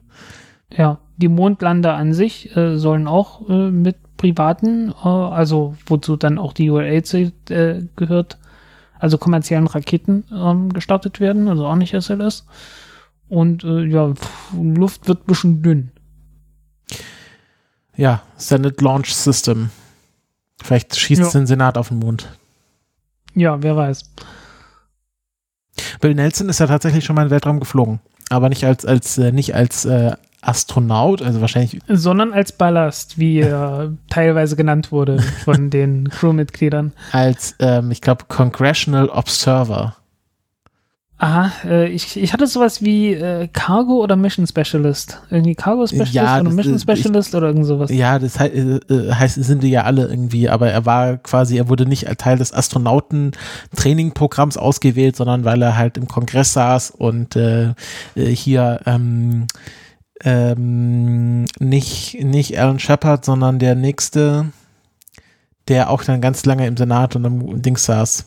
Wie heißt er? Ah, John Glenn? John Glenn ist ja, war ja, also Astronaut, äh, hier Mercury 7, aber war ja dann auch, ähm, als er dann im, als Politiker nochmal, ist er nochmal im Space Shuttle geflogen, hier mit über 80. Ältester Astronaut der 77. Geschichte. 77. 77, bitte. äh, das, das, äh, ich, ich erinnere mich noch, oder 78 oder sowas in der Größenordnung jedenfalls. Äh, daran erinnere ich mich noch. Mhm. Äh, da war ich so, so, da saß ich halt vor Nachrichten und so. Mhm. Fernsehen. Als man das, als man noch Fernsehen geguckt hat. Ja, also die, die USA haben tatsächlich auch mal Politiker auf den Mond geschossen. Oder fast. Ähm, ja, nee, äh, Leute auf den Mond geschossen, die später Politiker geworden sind. Also einen republikanischen Abgeordneten gab es auch schon, der halt äh, als Astronaut durchaus geeignet war.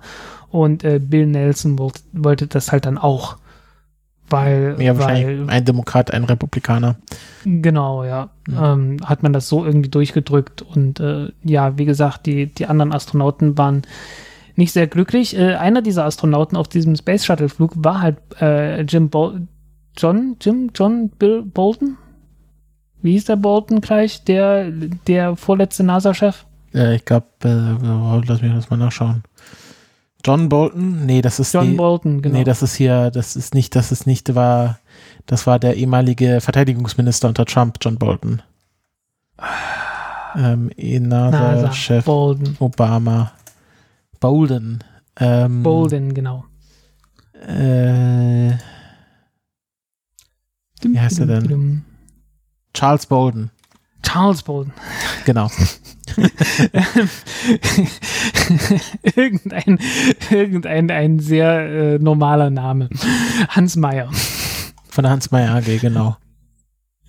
Genau. Ähm, ja, also Charles Bolden ist ja damals auch mit äh, geflogen in diesem Space Shuttle, ähm, der ja nun zum NASA-Chef geworden ist und jetzt hat er es ihm nachgetan. Also äh, Bill Nelson soll es äh, soll es halt äh, ihm nachmachen und äh, ja. Ähm, ja, es ist ja niemand so wirklich begeistert über Bill Nelson. Also alle haben gesagt, ich glaube, er selbst ist von sich begeistert ähm, und Joe Biden ist von ihm begeistert, was äh, wahrscheinlich der ausschlaggebende Faktor ist. Ja gut, sonst warum würde er ihn vorschlagen? Also es ist ja ein bisschen so jetzt umgekehrte Vorzeichen äh, unter Trump. Äh, alle fanden Trump scheiße, aber Jim Bridenstine hat sich nicht ganz schlecht angestellt und äh, jetzt, sag ich mal, finden ist die Situation präsidentenmäßig ein bisschen besser geworden, aber alle finden seinen Vorschlag für NASA-Chef scheiße. Naja, ähm, also ob der Alternativen, die möglich gewesen wären. Ja, ja, genau. Ähm, ich sag mal, äh, Joe Biden als Präsident, äh, wenn es nicht, wenn es nicht Trump gegeben hätte und äh, George W. Bush würde als schlechtester Präsident aller Zeiten gelten. ja, äh, klar, mit wenn, Abstand. Wenn es Trump mit nicht Abstand. gegeben hätte, wäre wahrscheinlich Biden erst gar nicht Präsident geworden. Ja, ähm, also äh, da braucht man sich keine Illusionen mach zu machen. Ähm, äh, Joe Biden ist halt, ja, okay, gut, äh, er ist halt ein Konsenskandidat, äh, was ihm immerhin jetzt die Möglichkeit gibt, dass er äh, ziemlich viel durchsetzen kann. Äh, so ähnlich wie Nixon, der damals nach China geflogen ist. ähm, Gibt es eine Oper drüber? Werde ich nicht Gibt es eine Oper drüber, genau. Ja, das ist, das ist sehr Nixon spannend. in China. Nixon in China. Nixon in China. But, but Nixon went to China. Das ist immer so ein bisschen die, die Autobahn, ne? But he went to China. Ja, ähm, ja, also das ist halt, äh, das ist ein großer Vorteil. Er, er gilt halt, er hat halt eine große, relativ große Unterstützung und kann jetzt halt so Dinge machen wie äh, große Investitionsprogramme anschieben. Ähm, aber äh, von der Politik her kann man von ihm ansonsten nicht viel, nicht viel erwarten. Ähm, tja. Ja. Ähm, wir hatten es ja schon angesprochen, Green Run war jetzt diesmal erfolgreich. Fast, hm? wie viel lang waren es? Vier Minuten? Bisschen mehr als vier Minuten? Ähm, nee, über acht Minuten. Ach, acht Minuten, äh, ja. 499,6 Sekunden, glaube ich. Ja, genau, das hatte ich im Kopf. Das sind acht Minuten. Acht Minuten und äh, 19 Sekunden, 19,6. Ähm, ja, soll man sagen. Äh, ja, hat funktioniert. Sie haben es hingekriegt, ein Triebwerk zu testen, erfolgreich. Das ist schon ähm, vier Stück. Äh, Kork ist ein bisschen angefackelt. Äh, haben etwas größere, etwas äh, dickere Isolierung diesmal dran gemacht. Ähm, hatten ja auch schon beim ersten Test da Probleme gehabt. Aber ja. Ja gut. Ja. Dann bauen sie eine Rakete, wissen zwar noch nicht, was sie damit überhaupt machen wollen, aber. Die zweite ist im Bau. Ähm, naja, gut, äh, was sie damit machen wollen, ist klar, äh, nämlich äh, Artemis 1. einmal Orion einmal Orion Raumschiff ohne Menschen äh, um den Mond schicken, ein paar CubeSats nebenbei aussetzen und sich groß freuen darüber und dann schauen wir mal. Ähm, ja. Applaus, Applaus, Applaus. Mit, ja, hätte man auch mit einem äh, SpaceX Dragon machen können und auf eine, auf eine Falcon Heavy äh, wäre genauso gegangen. Ja. Was in Anbetracht dessen, dass jetzt äh, SLS hat 20 Milliarden schon gekostet. Dazu kommen nochmal über 10 Milliarden für Orion dazu. Also ich glaube 12 oder so. Ähm, für 30 Milliarden äh, irgendwie letztendlich nichts zu bauen, das äh, jetzt irgendwie ein großer Wurf wäre, äh, das ist schon spannend. Ja, ist auch schon eine Leistung, also ja. dann doch so unkreativ zu sein. Ja, ne? Also. Wie, wie, viel, wie viel Falcon Heavy hätte man dann für 30 Milliarden bekommen? Äh, naja, also mindestens hätte man die Falcon Heavy doch für erheblich geringere Beträge für Menschen zertifizieren können. Um, an Betracht dessen, dass die Falcon 9 das jetzt schon ist. Um, Ja, äh, weiß nicht, eine Milliarde irgendwie. Lass es eine Milliarde sein. Also, Und dann kann man da mit einem Dragon einmal um den Mond fliegen. mhm. Und äh, ja, ich glaube, so eine ISS-Mission kostet äh, 220 Millionen, glaube ich. Äh, mit Falcon 9 natürlich. Na, lass es mal 300, 400 Millionen sein für einen Flug zum Mond. Mit so allem drum und dran, inklusive Entwicklungskosten, Abschreiben und so. sagen wir mal, äh, machen wir mal 500 Millionen draus, äh, dann sind wir bei 29 mal 2 sind äh, 58. 58, 60 Genau. Millionen, 60 Flüge oder so. Ja, ja, also so 60, 60 Falcon, Falcon Heavy Flüge zum Mond. Ähm, da, damit könnte man wahrscheinlich auch den Mond besiedeln. Ja, äh, gut, äh, Mondlander hätte man dann schon noch gebraucht. Ja gut, äh, vielleicht dann, dann mach, sagen wir, sind es 30 Falcon Heavy Flüge und für den Rest machen wir noch einen Mondlander. Ja, man hätte eine ganze Menge Senatoren und Kongressabgeordnete Bestechen fliegen können. Genau, wie Ja. viel Bestechungsgelder man davon hätte zahlen können. ja, das ist Wahnsinn. Ähm, naja, ähm, ja, äh, es tut mir wirklich leid, aber äh, es gibt einfach sehr wenig Positives, dass man über Artemis, SLS, Orion und so weiter sagen kann, weil es ist halt nichts Besonderes. Es ist vor Ähm. allem, selbst wenn es erfolgreich ist, immer noch ein Fehlschlag, weil wozu? Ja, genau. Wozu? Ähm, und äh, es ist auch keine große Leistung. Ähm, ja, ähm, wie gesagt, kommen wir noch mal, kommen wir nachher noch mal drauf. Ähm, dann äh, spektakuläre Wiedereintritt der Falcon 9. Genau, SpaceX hat auch was gemacht, ähm, beziehungsweise ein was nicht gemacht, nämlich äh, Starship ist nicht gestartet. War für gestern Abend angesagt. When äh, hop, wurde not hop. gesagt, ja, not hop. Ähm, nicht gehopst, ähm, kommt hoffentlich heute Abend. Äh, können wir noch nicht viel zu sagen, ob sie gelandet ist, ob sie explodiert ist, aber ähm, äh, aus der Rhetorik, aus dem, was äh, SpaceX so veröffentlicht, äh, lässt sich entnehmen, dass man nun doch etwas ungeduldig ist, ob der Tatsache, dass bis jetzt alles explodiert ist, nachdem es irgendwie unten angekommen ist. Okay, also langsam gibt's Torschlusspanik. Ja, es wird langsam Zeit, dass so ein Ding mal äh, auch wirklich landet, weil immer nur zu sagen, ja, war ein erfolgreicher Test und das war ja gar nicht vorgesehen, dass man landet und dann die, das Ding noch dasteht, das kann man jetzt nicht ewig so durchziehen.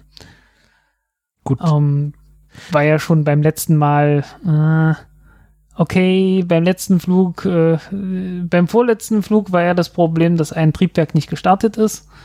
Ähm, beim letzten Flug war es so, dass äh, Heliumblasen in den Treibstoff reingekommen sind, äh, weil man ja jetzt Helium zum Druckausgleich benutzt hat, anstatt äh, aufgeheiztes Methan. Ähm, ja, äh, und jetzt sollte es dann mal klappen.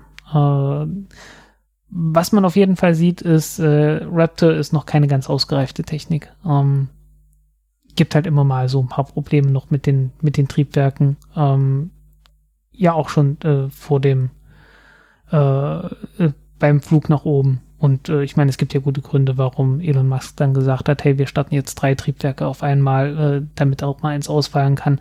Ähm, es ist einfach noch nicht so zuverlässig, dass man damit ein, ein reguläres äh, Raumschiff bauen könnte.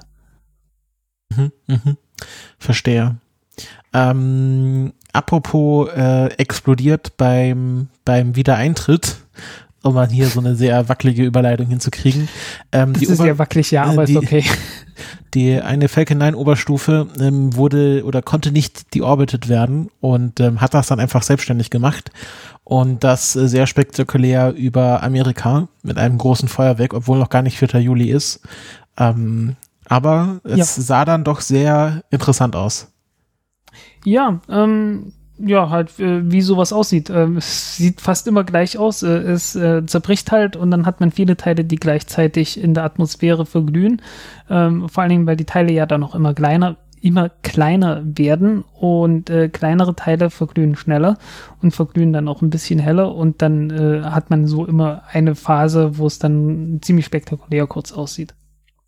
Ja. Und das hat man gesehen und äh, äh, entsprechend gibt es jetzt, äh, weil es halt über so der, der Region von Seattle, äh, ja, Oregon, Washington State, also im Nordwesten der USA, äh, runtergegangen ist, äh, äh, gibt es jetzt jede Menge Videos mit aufgeregt herumschreienden Stimmen. was man ja durchaus, was man durchaus nachvollziehen kann. Eckart, Ähm, die Russen kommen. Ja, so ungefähr. Ähm, es ist, äh, ja, es ist auch sehr spannend. Äh, Eric Berger, äh, der, den wir später nochmal erwähnen werden, äh, der jetzt mhm. auch ein Freund der Sendung ist, würde ich behaupten, ähm, äh, hat mir vorher gar nicht erwähnt, dass äh, Eric Berger dein, dein Rocket Factory Artikel gelobt hat. Ja. Das war als, so als Humble Brag. Als ein, ja, so als, als, ähm, was hatte er gemeint? Äh, ein, ein, gutes, ein gutes Stück äh, Detektivarbeit. Ja.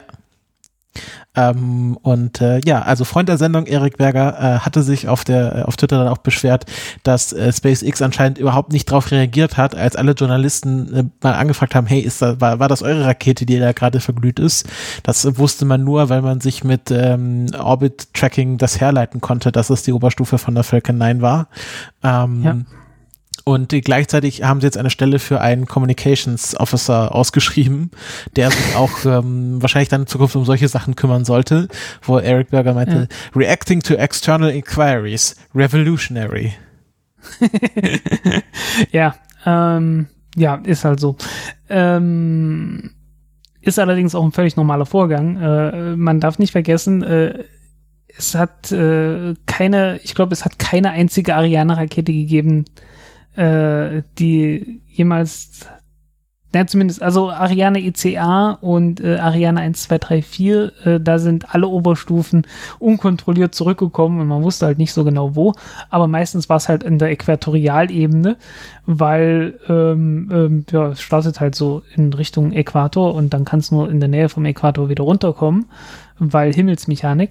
Und äh, damit äh, kommt es natürlich meistens in irgendwelchen Entwicklungsländern runter oder halt über dem Ozean, äh, weil Pazifik ist da ziemlich breit und Atlantik ist auch ziemlich breit an der Stelle. Und dann ist es halt äh, entweder ja so Ecuador, ähm, Venezuela, Brasilien, ähm, oder halt äh, dann drüben, oh, was haben wir da alles? Äh, Guyana, ähm, Nee, Guinea, Guinea, so rum, genau. Äh, Guinea, Nigeria und äh, Kongo und sowas, ne? Oder Indonesien halt, ne? So, das sind die Regionen, wo Weltraumschrott meistens runterkommt. Die, die Leute kennen das dort schon, haben aber meistens keine, äh, keine Smartphones, die diese super tollen, empfindlichen Kameras haben, die es heutzutage gibt, die dann auch äh, noch nachts richtig tolle Bilder liefern können.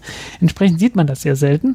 Und jetzt kam es halt mal äh, im, im Zentrum von der äh, Software, äh, vom Software-Hipstertum der USA runter.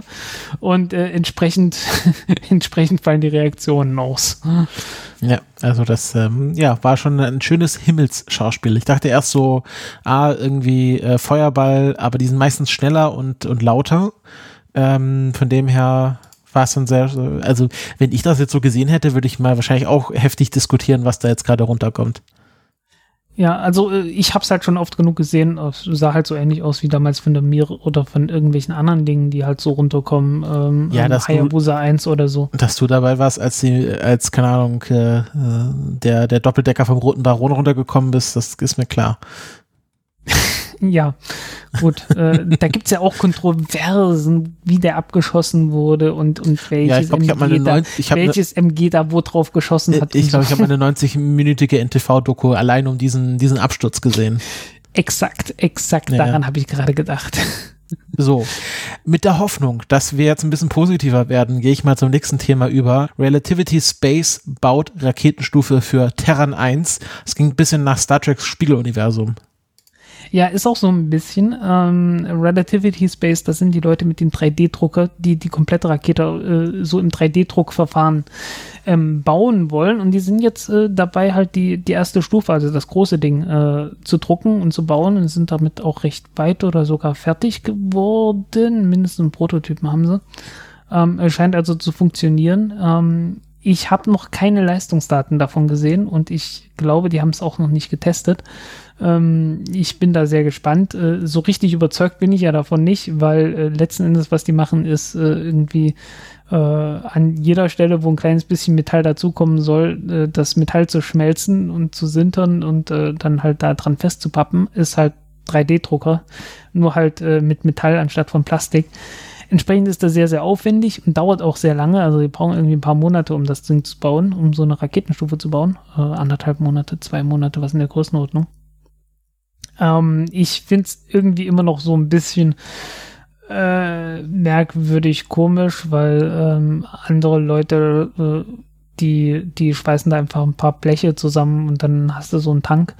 Ähm, ich denke nicht, dass der 3D-Druck da die ganz große Revolution ist, aber so ein kleines bisschen äh, äh, denke ich doch, dass es funktionieren könnte, zumindest wenn man dann richtig große Raketen baut, weil ähm, umso größer die Raketen werden, umso größer, umso dicker können dann auch die Tankwände werden. Und ähm, dann äh, könnte das im 3D-Druck auch etwas, etwas äh, besser umsetzbar werden.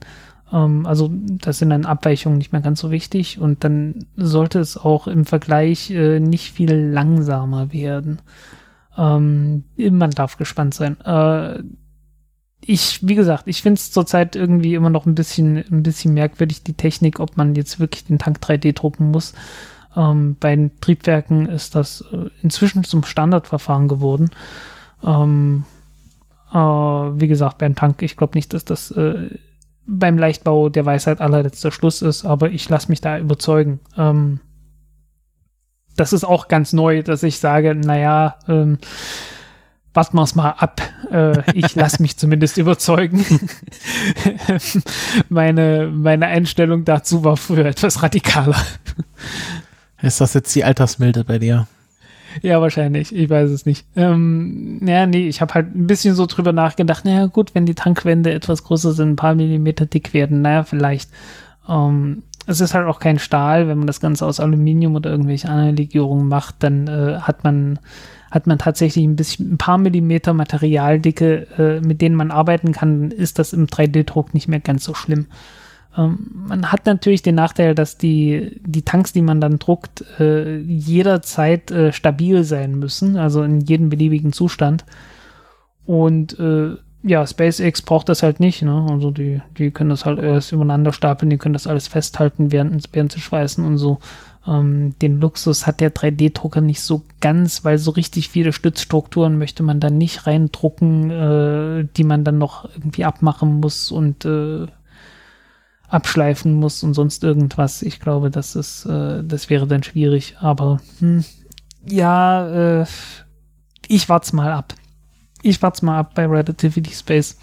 Es hat natürlich einen großen Vorteil, dass die Maschine dann einfach so in der Ecke sitzt und äh, vor sich hin druckt, auch wenn es lange braucht und viel Strom braucht aber äh, es braucht dann äh, deutlich weniger Handarbeit wahrscheinlich. Die Pläne und Hoffnungen, dass man das Ganze dann auf dem Mond baut mit äh, vor Ort gewonnenen Ressourcen, äh, da habe ich doch sehr große Zweifel dran. Alleine schon, weil äh, die Raffinerien, um äh, die die äh, Metalle zu haben, mit denen man dann, äh, also, um das alles weiter zu verarbeiten, damit man dann am Ende irgendwie so ein Metallpulver hat, mit dem man dann den 3D-Drucker äh, äh, füttern kann, ist äh, so weit hergeholt, dass ich das jetzt nicht kommen sehe. Ja, und ähm, ich, ich sag mal so, macht mal erstmal einen Schritt vom anderen. Erstmal hier unten, dann könnt ihr euch um den Mond kümmern. Äh, aber wir verteufeln sie nicht gleich sofort. Ja, ähm, wie gesagt, äh, Altersmilde. Altersmilde. äh, eine Firma, wo ich mir ziemlich sicher bin, dass du äh, dich schon positiv über sie geäußert hast, ist äh, die Firma Launcher äh, mit einem Strich durch ein C. Deswegen weiß ich nicht, ob es Launcher oder sowas ist.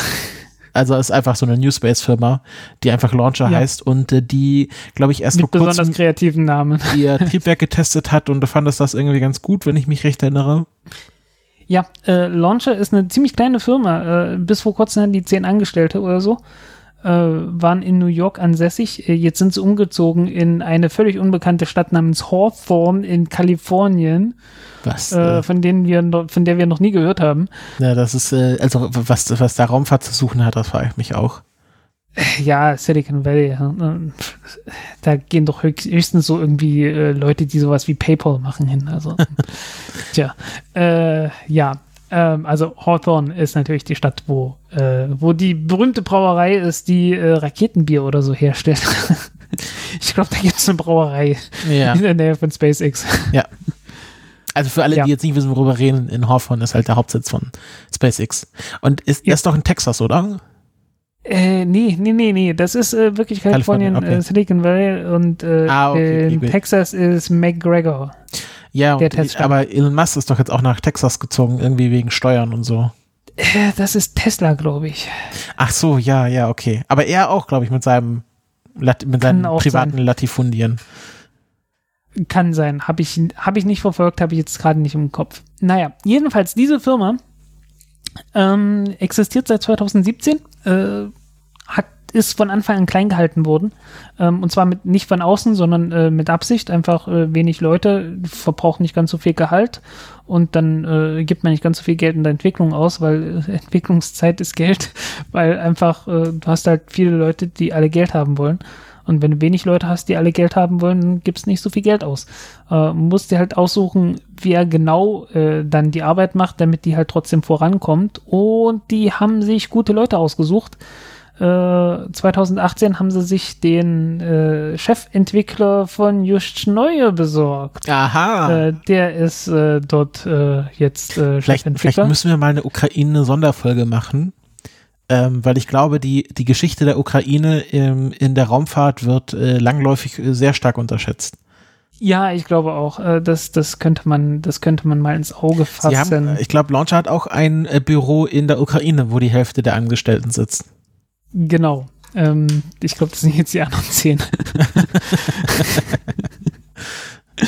äh, ja, ähm, und die entwickeln ein Triebwerk äh, in der Größenordnung von 10 Tonnen Schub und äh, wem jetzt irgendwie äh, das Interview einfällt äh, von der Rocket Factory Augsburg, äh, ja, das ist genau die gleiche Größenordnung.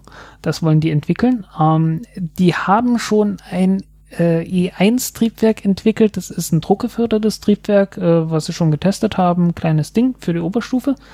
Und jetzt kommt halt das E2-Triebwerk. Ähm, und äh, eins davon soll die erste Testrakete antreiben und die wollen 2024 damit starten. Ähm, und das ist halt, äh, ja, sauerstoffreiches Haupt Hauptstromtriebwerk mit Kerosin.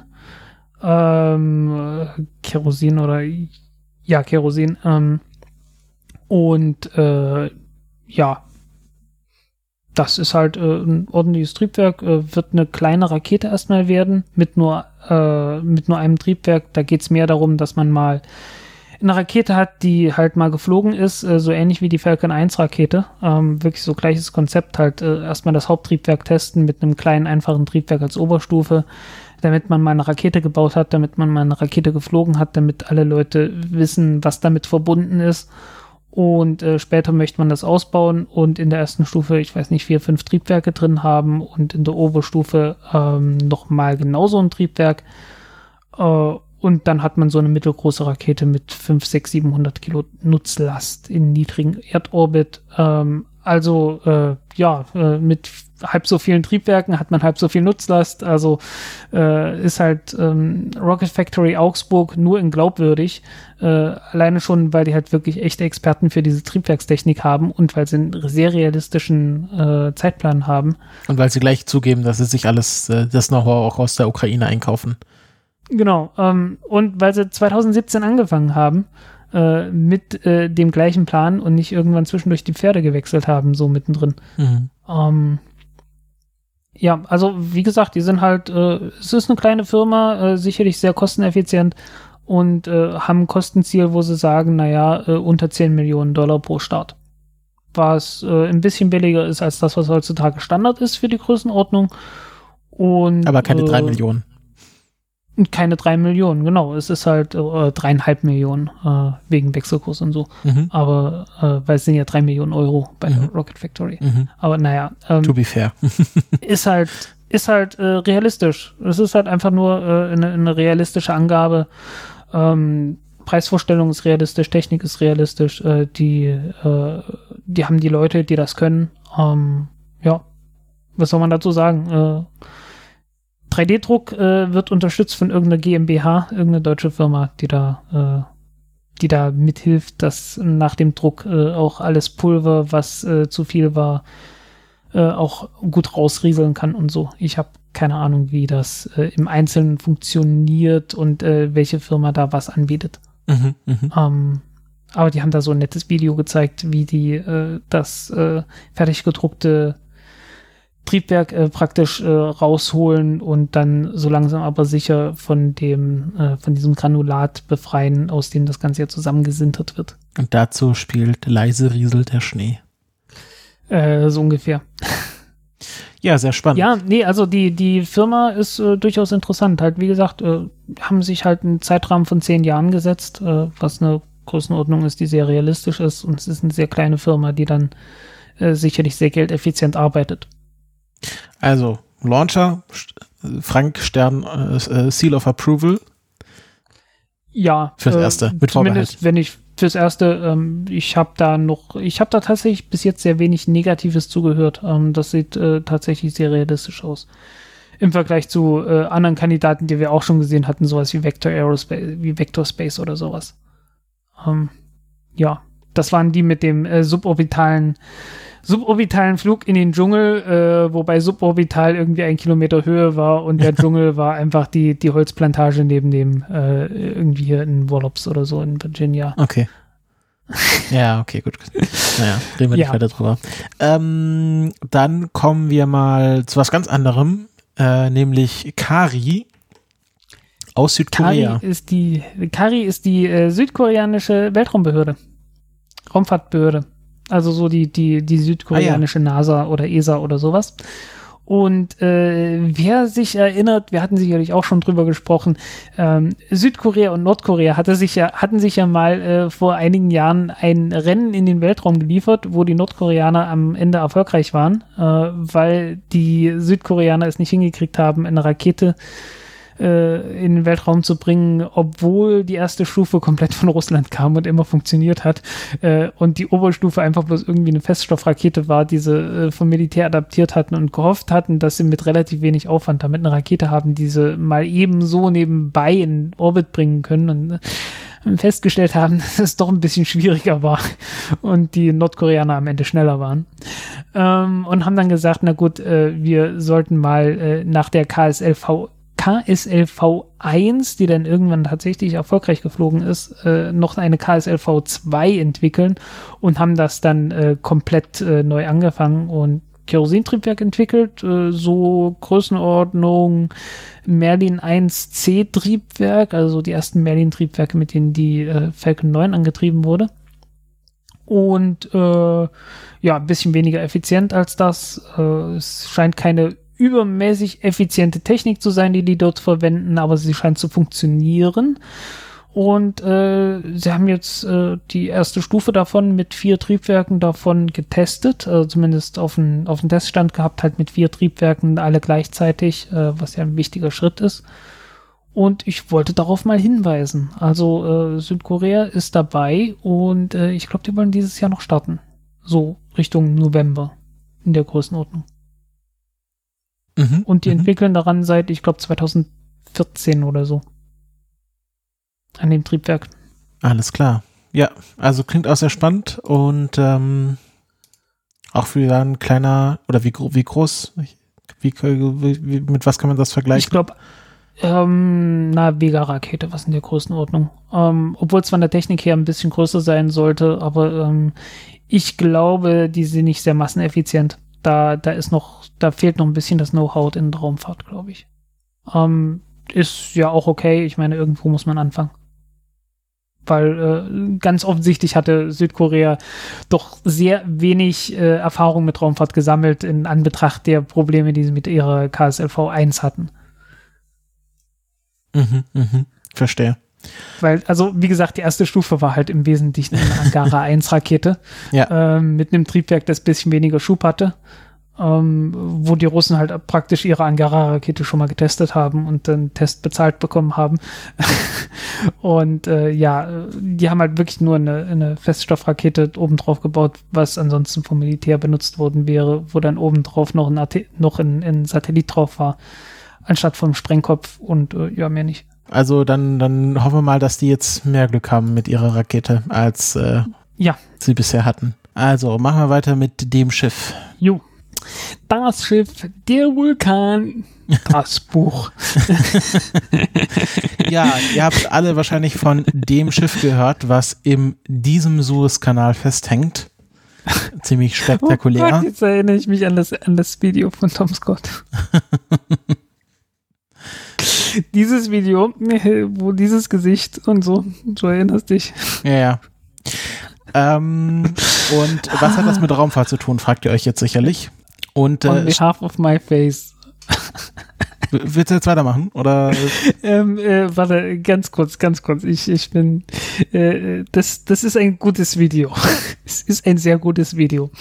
Ähm, ja, I would like to apologize on behalf of my face. Oh Gott, was für ein Spruch. so, jetzt kann man weitermachen. Gut. Genau, äh, ihr fragt euch sicherlich, was hat das mit Raumfahrt zu tun? Und turns out ziemlich viel, weil jede Erdbeobachtungsfirma, ähm, die was äh, auf sich hält, fängt jetzt an, dieses Schiff vom Weltraum aus zu fotografieren. Äh, es bietet sich natürlich auch an, weil es ist groß genug, dass es auf äh, Satelliten gut aussieht, aber auch klein genug, so dass man immer wieder erstaunt ist, dass man das mittlerweile aus dem Weltraum so nah und in dieser Auflösung fotografieren kann. Und ähm, man vergisst immer wieder, dass es ja mittlerweile schon Erdbeobachtungen Satelliten gibt, die auf bis 15 Zentimeter pro Pixel runtergehen können. Naja, die kommerziellen kommen so auf einen halben Meter. Ja, aber ja, aber es, hier die einen, die hatten schon. Es geht schon besser, ja. Ja, 50 Zentimeter und besser, aber ja. sie können auch 15 Zentimeter. Wahrscheinlich muss man dafür richtig viel Geld zahlen. Und ähm, es ist mittlerweile, ich habe so das Gefühl, dieses Schiff wird zum Testfoto für alle ähm, Erdbeobachtungssatelliten. Ähm, man könnte das vergleichen mit dem Stanford Bunny oder dem, wie der Utah Teapot meintest du? Aus der, ja. aus der Computergrafik. Ähm, weil man natürlich an diesem Objekt sehr gut äh, vergleichen kann, was jede Firma leisten kann, weil man das, äh, weil es ein Objekt ist, was alle gleichzeitig fotografieren. Ja, also äh, ist halt äh, Ihr kennt die Memes alle. Äh, es ist, es ist, äh, es ist schön. Es gab irgendwo, irgendwo einen Artikel, wo es einfach nur hieß, The ship is glorious. es ist sehr schön. Ähm, äh, irgendwie, es, es ist natürlich ein riesengroßes Desaster für die, für die Weltwirtschaft.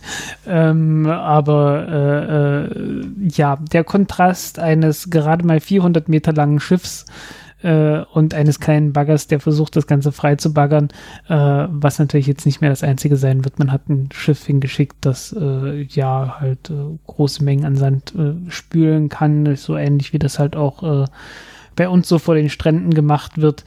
Ähm, ja, das wird schon irgendwie jetzt klappen. Ähm, ja, es ist halt einfach toll. Äh, man sieht, was die Erdbeobachtungssatelliten machen können. Ähm, das GPS hat wohl nicht viel genützt, was unter anderem daran liegt, dass wohl äh, die Schiffe von Lotsen gesteuert werden.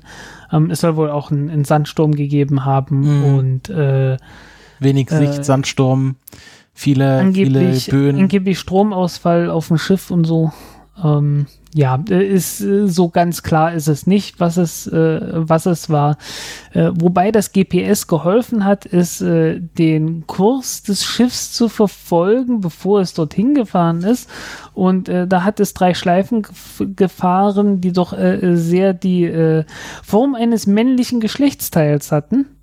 Beziehungsweise was vielen Leuten Penis. aufgefallen ist. Ja, was vielen Leuten aufgefallen ist. Ähm, und ja, ob das, wie absichtlich das nun ist oder ob das reiner Zufall ist, das äh, äh, wird, man, wird man abwarten müssen, äh, was dann die, äh, die Konsequenzen davon sind. Ähm, es gab Beschwerden, dass die, äh, dass die Lotsen auf dem Suezkanal äh, überbezahlt und untermotiviert sind, äh, um es mal vorsichtig zu sagen, auch nicht gerade überqualifiziert ähm, müssen aber halt an Bord sein und müssen im Prinzip auch das, das äh, Schiff steuern. Natürlich hat gleichzeitig der Schiff, äh, der Kapitän die Verantwortung für das Schiff und so. Ähm, alles sehr, sehr schwierig.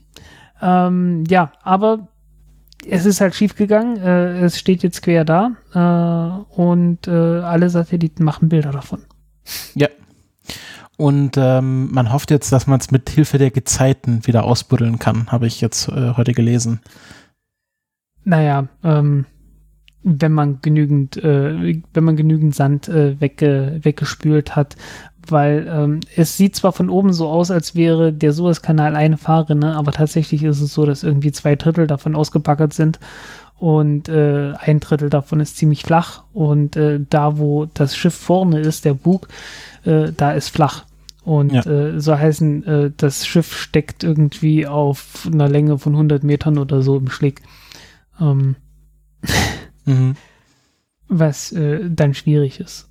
Ja, also äh, Containerschiffe sind eine, eine sehr faszinierende Sache. Da passen 20.000 äh, TEU drauf, 20 Foot Equivalent Units. Äh, also, also de facto ist es halt so, dass die Dinger alle so, ich glaube, 46 Fuß Container oben drauf haben. Aber äh, ein 46 Fuß Container ist so groß wie zwei 20 Fuß Container und der 20 Fuß Container ist die äh, Standardgröße für Container halt, äh, was sich im nach dem Zweiten Weltkrieg irgendwann so eingebürgert hat als Standardcontainer. Mhm. Weil das US-Militär das einfach, das US-Militär braucht irgendwie einen Standard, um äh, Zeug von A nach B zu bringen. Und äh, da sind sie gelandet. Ja, hat das äh, war doch absoluten absoluten Revolution. Da gab es, glaube ich, auch mal eine Folge zu hier 99% Invisible. Ähm, Mit Sicherheit. Zu diesem Standard-Shipping-Container. Und äh, ja. äh, dass natürlich alle Schiffe genau auf diese Kanäle auch aus ausgelegt sind. Also auch, wenn man sich äh, beim Panama-Kanal wird das noch ein bisschen klarer, dass die wirklich da mit zentimetermäßigen Abstand durch diesen Kanal durchfahren, weil die Schiffe genau so groß sind, dass sie gerade noch durch äh, die drei großen Kanäle passen weltweit. Ja. Panama-Kanal, was war das? Panama-Kanal, Suez-Kanal und hier in äh, Südostasien. Bosporus. Nee, nee. Bosporus noch oder äh, die, die Malaga, die Straße von Malaga. Der Bosporus ist ja breit, da können ja mehrere Schiffe nebeneinander. Es, es geht ja, hier. Straße von Malaga, aber ja. auch. Ja, gut. Aber ich glaube, hauptsächlich ist der Pan ich glaube, der Panama-Kanal ist, glaube ich, da der, der engste. Also da müssen alle Panama, Schiffe, ja. Ja, da Schiffe durchpassen. Äh, da gibt's äh, äh, die Definition des äh, Panamax, äh, des größten Schiffes, das halt da noch durchpasst. Mhm. Ähm, gibt auch irgendwie Post-Panamax oder so. Die da ähm, nicht mal durchpassen. Ja. Äh, nee, die wollen den Kanal ein Stück, ein Stück ah, größer bauen. Okay, okay, gut.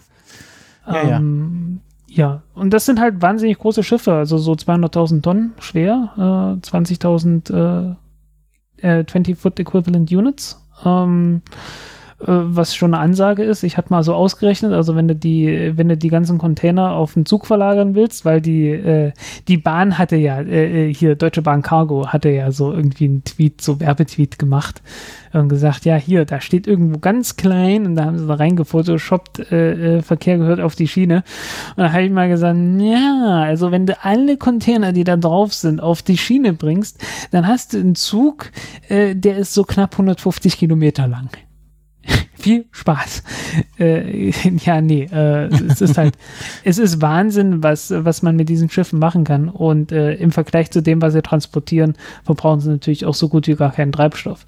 Ähm, also äh, der, der Treibstoffbedarf äh, ist es ist wirklich so irgendwie die, der Energiebedarf für den Transport äh, quer über den Ozean entspricht ungefähr dem, den du auch brauchst, um das dann vom Hafen äh, nach äh, wo auch immer hinzubringen.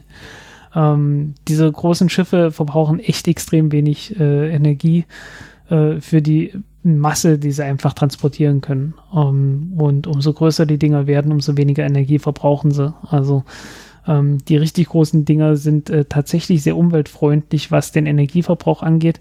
Ja klar, ähm, teilweise verbrauchen sie, äh, verbrennen die äh, so schwefelhaltiges Zeug und so, das ist dann nicht mehr so toll. Ähm, es ist dann halt eine lokale Umweltpest. Ähm, ich glaube, ist aber heutzutage auch langsam verboten, das zu machen. Ähm, also lokal ist das natürlich schon irgendwie ein Emissionsproblem, aber halt wirklich bloß dann sehr lokal. Äh, global gesehen ist das, äh, ist so ein großes Schiff sehr viel besser als viel kleine. Ja, da gibt es auch so Rechnungen, was man, wenn man sich überlegt, irgendwie ist es besser, den Wein aus Kanada zu beziehen oder aus, aus Baden-Württemberg und dann schaut man sich an, okay, wie viel CO2 verbraucht es, ein Schiff mit Wein vollzuladen und über den Ozean zu schippern und wie viel verbraucht es, ein LKW hochzuschieben. Ich weiß nicht mal ganz genau mhm. die Zahlen, aber ich glaube, irgendwie kommt es darauf, tatsächlich kann es Situationen geben, unter denen es besser ist, etwas über den Atlantik kommen zu lassen, als aus Baden-Württemberg oder sowas in die Richtung oder aus Italien oder so. Ähm, ja. Das fand ich eine ganz spannende Rechnung. Ja, ähm, der Zeitverzug ist natürlich sehr viel größer.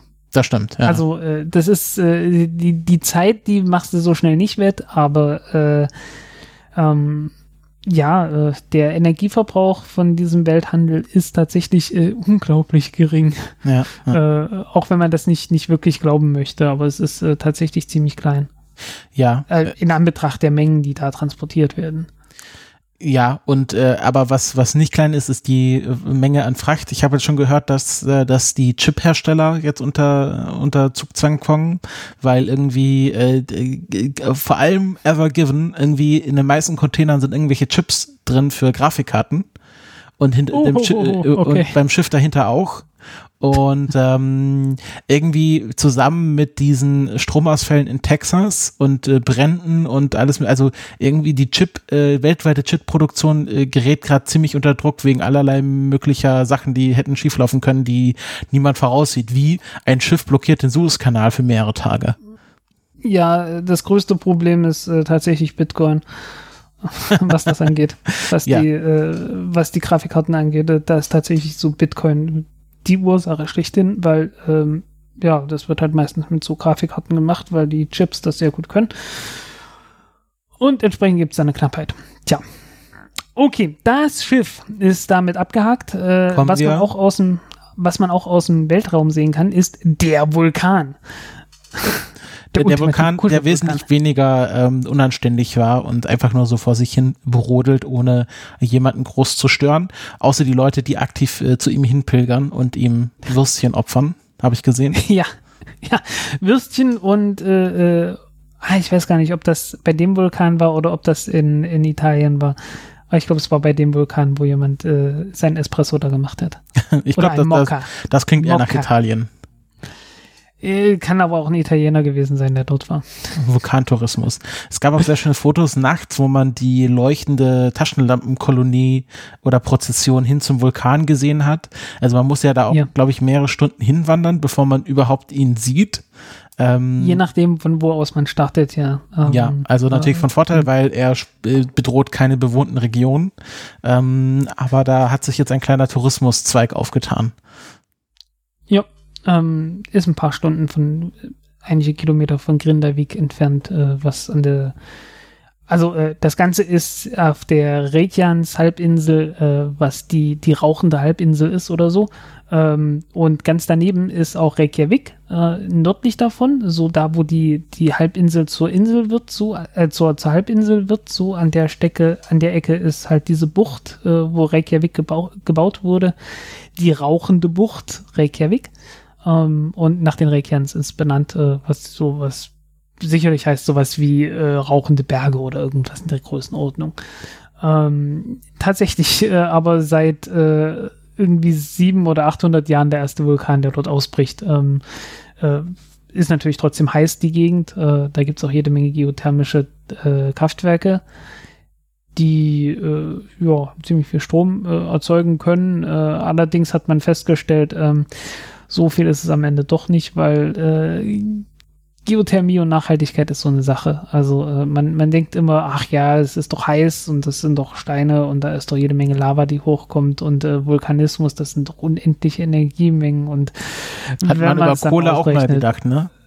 ja, äh, wenn man es ausrechnet, es ist nicht so viel. Also ähm, ganz Island hat ein geothermisches Potenzial, was so ein bis zwei Atomkraftwerken entspricht, mehr nicht. Über Also ein welchen bis zwei? Gigawatt.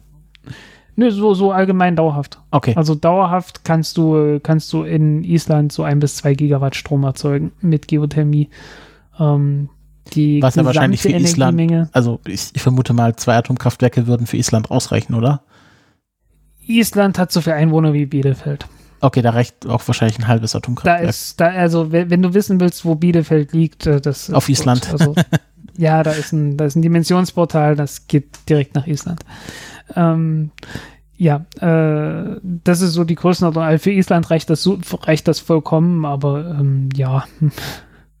äh, also unter Island kommen insgesamt ungefähr 30 Gigawatt äh, Wärme raus und äh, die Hälfte davon geht einfach durch Wärmeleitung verloren, weil du kannst jetzt nicht ganz Island mit, äh, mit unterirdischen Wassernetz durchziehen, um das letzte bisschen Wärme da rauszuholen, sondern ein bisschen was geht einfach in Richtung Oberfläche verloren, ob du willst oder nicht. Ähm, vom Rest die Hälfte geht durch Vulkanismus drauf, weil äh, ja so eine Vulkane, wenn die irgendwie ausbrechen, dann, dann geht halt Wärme verloren. Und äh, vom Rest geht irgendwie nochmal ein Gigawatt verloren, weil einfach die Wärme unter Gletschern verloren geht und dann irgendwelche Gletscher äh, aufschmelzen und dann Gletscherläufe verursachen, sogenannte Jokulaups. Und äh, dann hast du halt irgendwie so sieben Gigawatt äh, Wärmeenergie übrig, äh, die du dann auch für Stromerzeugung benutzen kannst. Und äh, weil die Temperaturen jetzt nicht perfekt sind, äh, hat man dann meistens so Effizienzen von, naja, wenn du Glück hast, bisschen mehr 20 Prozent, dann kommen halt so, also irgendwas so von paar 10 bis paar 20 Prozent und dann hast du halt entsprechend so ein bis zwei Gigawatt Strom, die übrig bleiben. Und äh, ja, das kann dann so eine super Lage, also wie Vulkaninsel Island, halt bieten und viel mehr nicht und äh, alles andere ist dann nicht mehr nachhaltig. Und was hat das jetzt mit Raumfahrt zu tun? Ähm, man kann es äh, vom Orbit aus sehen. Und äh, A und B ist äh, äh, in einem der Kommentare wurde es erwähnt. Ja, stimmt, genau. Das waren ja die, die Hörer waren schuld die Hörer waren schuld, deswegen, deswegen habe ich mich jetzt hier noch äh, ergießen können, so wie der Vulkan äh, seine Lava ergossen hat. ich konnte nicht an mir halten.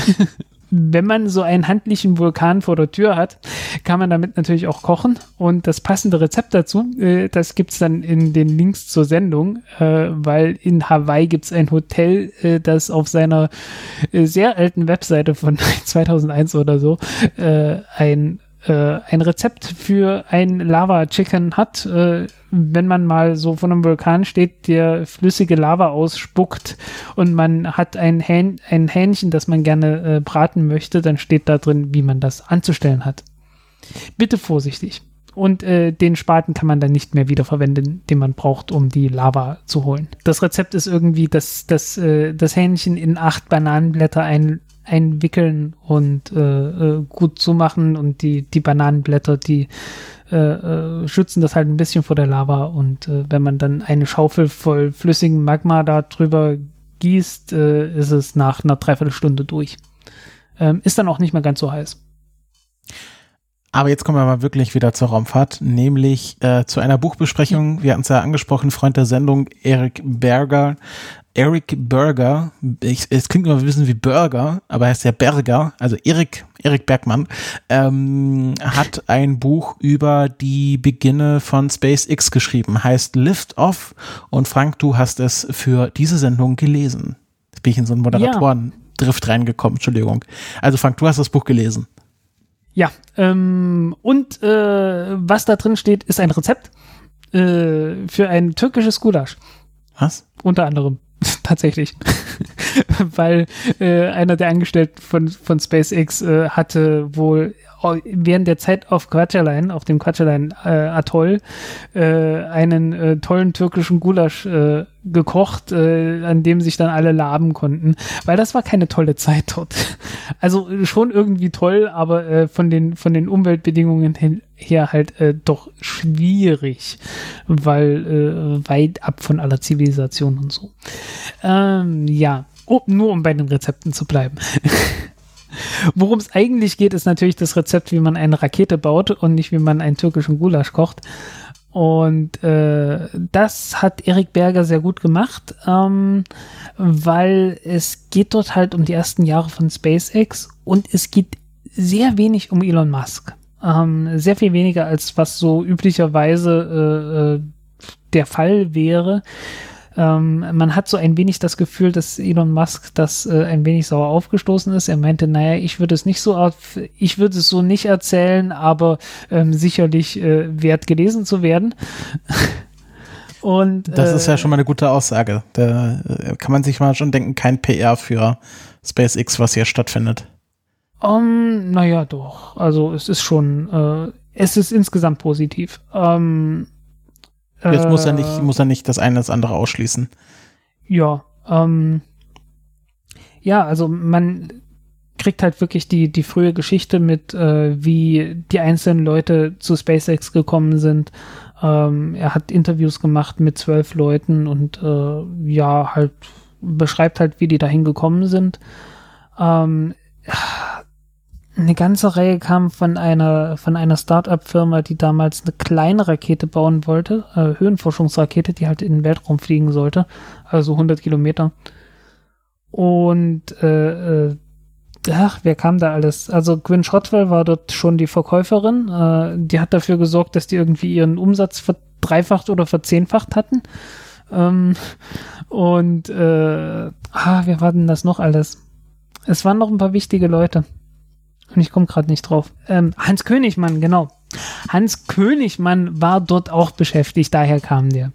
Ähm, und noch jemand, äh, dessen Namen mir jetzt nicht einfällt. Äh, äh wie gesagt, also Hans Königmann und Gwen Shotwell und natürlich Elon Musk, das sind so die bekannten Leute. Tom Müller natürlich auch noch. Äh, Tom Müller kam natürlich äh, nicht von dort, sondern äh, äh, der ist ja, der ist mit Elon Musk bekannt geworden, weil er in seiner Freizeit eine Rakete gebaut hat und äh, so eine Referenz gekriegt hat und äh, dann ist Elon Musk irgendwann mal bei dem aufgeschlagen und äh, hat halt gefragt, hey, hast du nicht Lust, eine Größe, ein größeres Triebwerk zu bauen als das? Äh, und äh, ja, das wurde dann halt das äh, Merlin-Triebwerk. Wobei er natürlich äh, Chefentwickler schon davor war bei, äh, bei, bei, bei TWA? Nee, TWA war die, war die Fluglinie. TR, genau. Das TR 106 hat er entwickelt. TRW, mein Gott. Ja, äh, ja, ähm, Tom Müller äh, hat natürlich schon ein viel größeres Triebwerk äh, gebaut, das TR106, bei seiner Arbeit als Chefentwickler für TRW. Ähm, und äh, man, man kriegt halt so die, die ganze Biografie von ihm. Ähm, ich glaube, er war, äh, er kommt irgendwie von weit auf dem Land und äh, war Holzfäller und äh, wollte halt äh, nicht das Holzfäller-Business da übernehmen äh, und, und ist dann halt äh, in die große weiße Welt, in die große weite Welt äh, gezogen und äh, ist halt äh, Raketenentwickler geworden, was man halt so tut, wenn man äh, die Nase voll hat vom Holzhacken und so. Ähm, ja, also äh, jedenfalls jede Menge spannende Geschichten, ähm, auch von der Entwicklung des Merlin-Triebwerks äh, und äh, jeweils ein Kapitel für die ersten vier Startversuche der Falcon 1-Rakete. Ähm, ja, äh, wie es dazu gekommen ist, dass die überhaupt irgendwie im Pazifik auf dem Atoll gelandet sind, ähm, anstatt in Vandenberg zu starten, was es ursprünglich immer hieß. Ähm, das Problem war einfach, dass äh, 2005 äh, die allerletzte Titan 4 Rakete gestartet ist, äh, was eine tolle Rakete ist. Also äh, sie ist wirtschaftlich gesehen ein völliger Wahnsinn, aber ich finde, die sieht immer aus wie, wie ein, ein muskelbepackter Bodybuilder. Irgendwie erinnert mich die, die Rakete daran. Irgendwie zu groß, um zu laufen. Ich finde die toll. Ähm, einfach so als Bild. Ähm, ja, äh, jedenfalls, die stand halt da und die wurde natürlich nur noch von der, äh, von der Air Force benutzt, um irgendwelche Spionagesatelliten zu starten und die stand halt auf dem Pad und äh, es hieß halt, ja, also bis diese Rakete nicht gestartet ist, wo ein Satellit drauf ist, der weit mehr als eine Milliarde wert ist, äh, startet ihr eure kleine Rakete nicht, weil wer seid ihr überhaupt, ihr kleinen Wichte da, ne?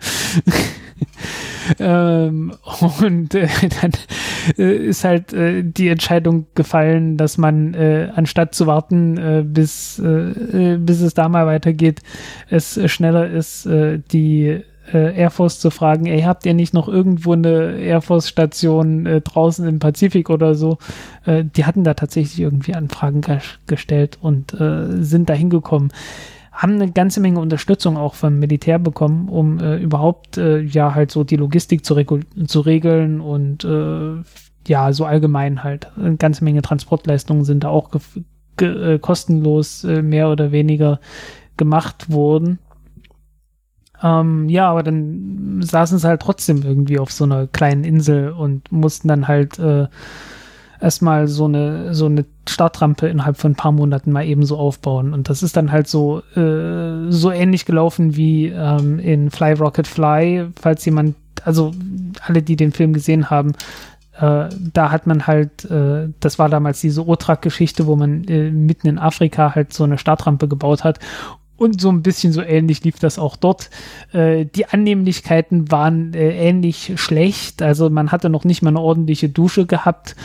Äh, es ist äh, halt am Äquator tropisches Klima, äh, mitten im Meer natürlich die ganze Zeit feucht und heiß und äh, es reicht nicht, äh, dort irgendwie Sonnenschutz aufzutragen und T-Shirt zu tragen, weil dann kriegt man den Sonnenbrand unter dem T-Shirt, wenn man unter dem T-Shirt keinen Sonnenschutz hat und so.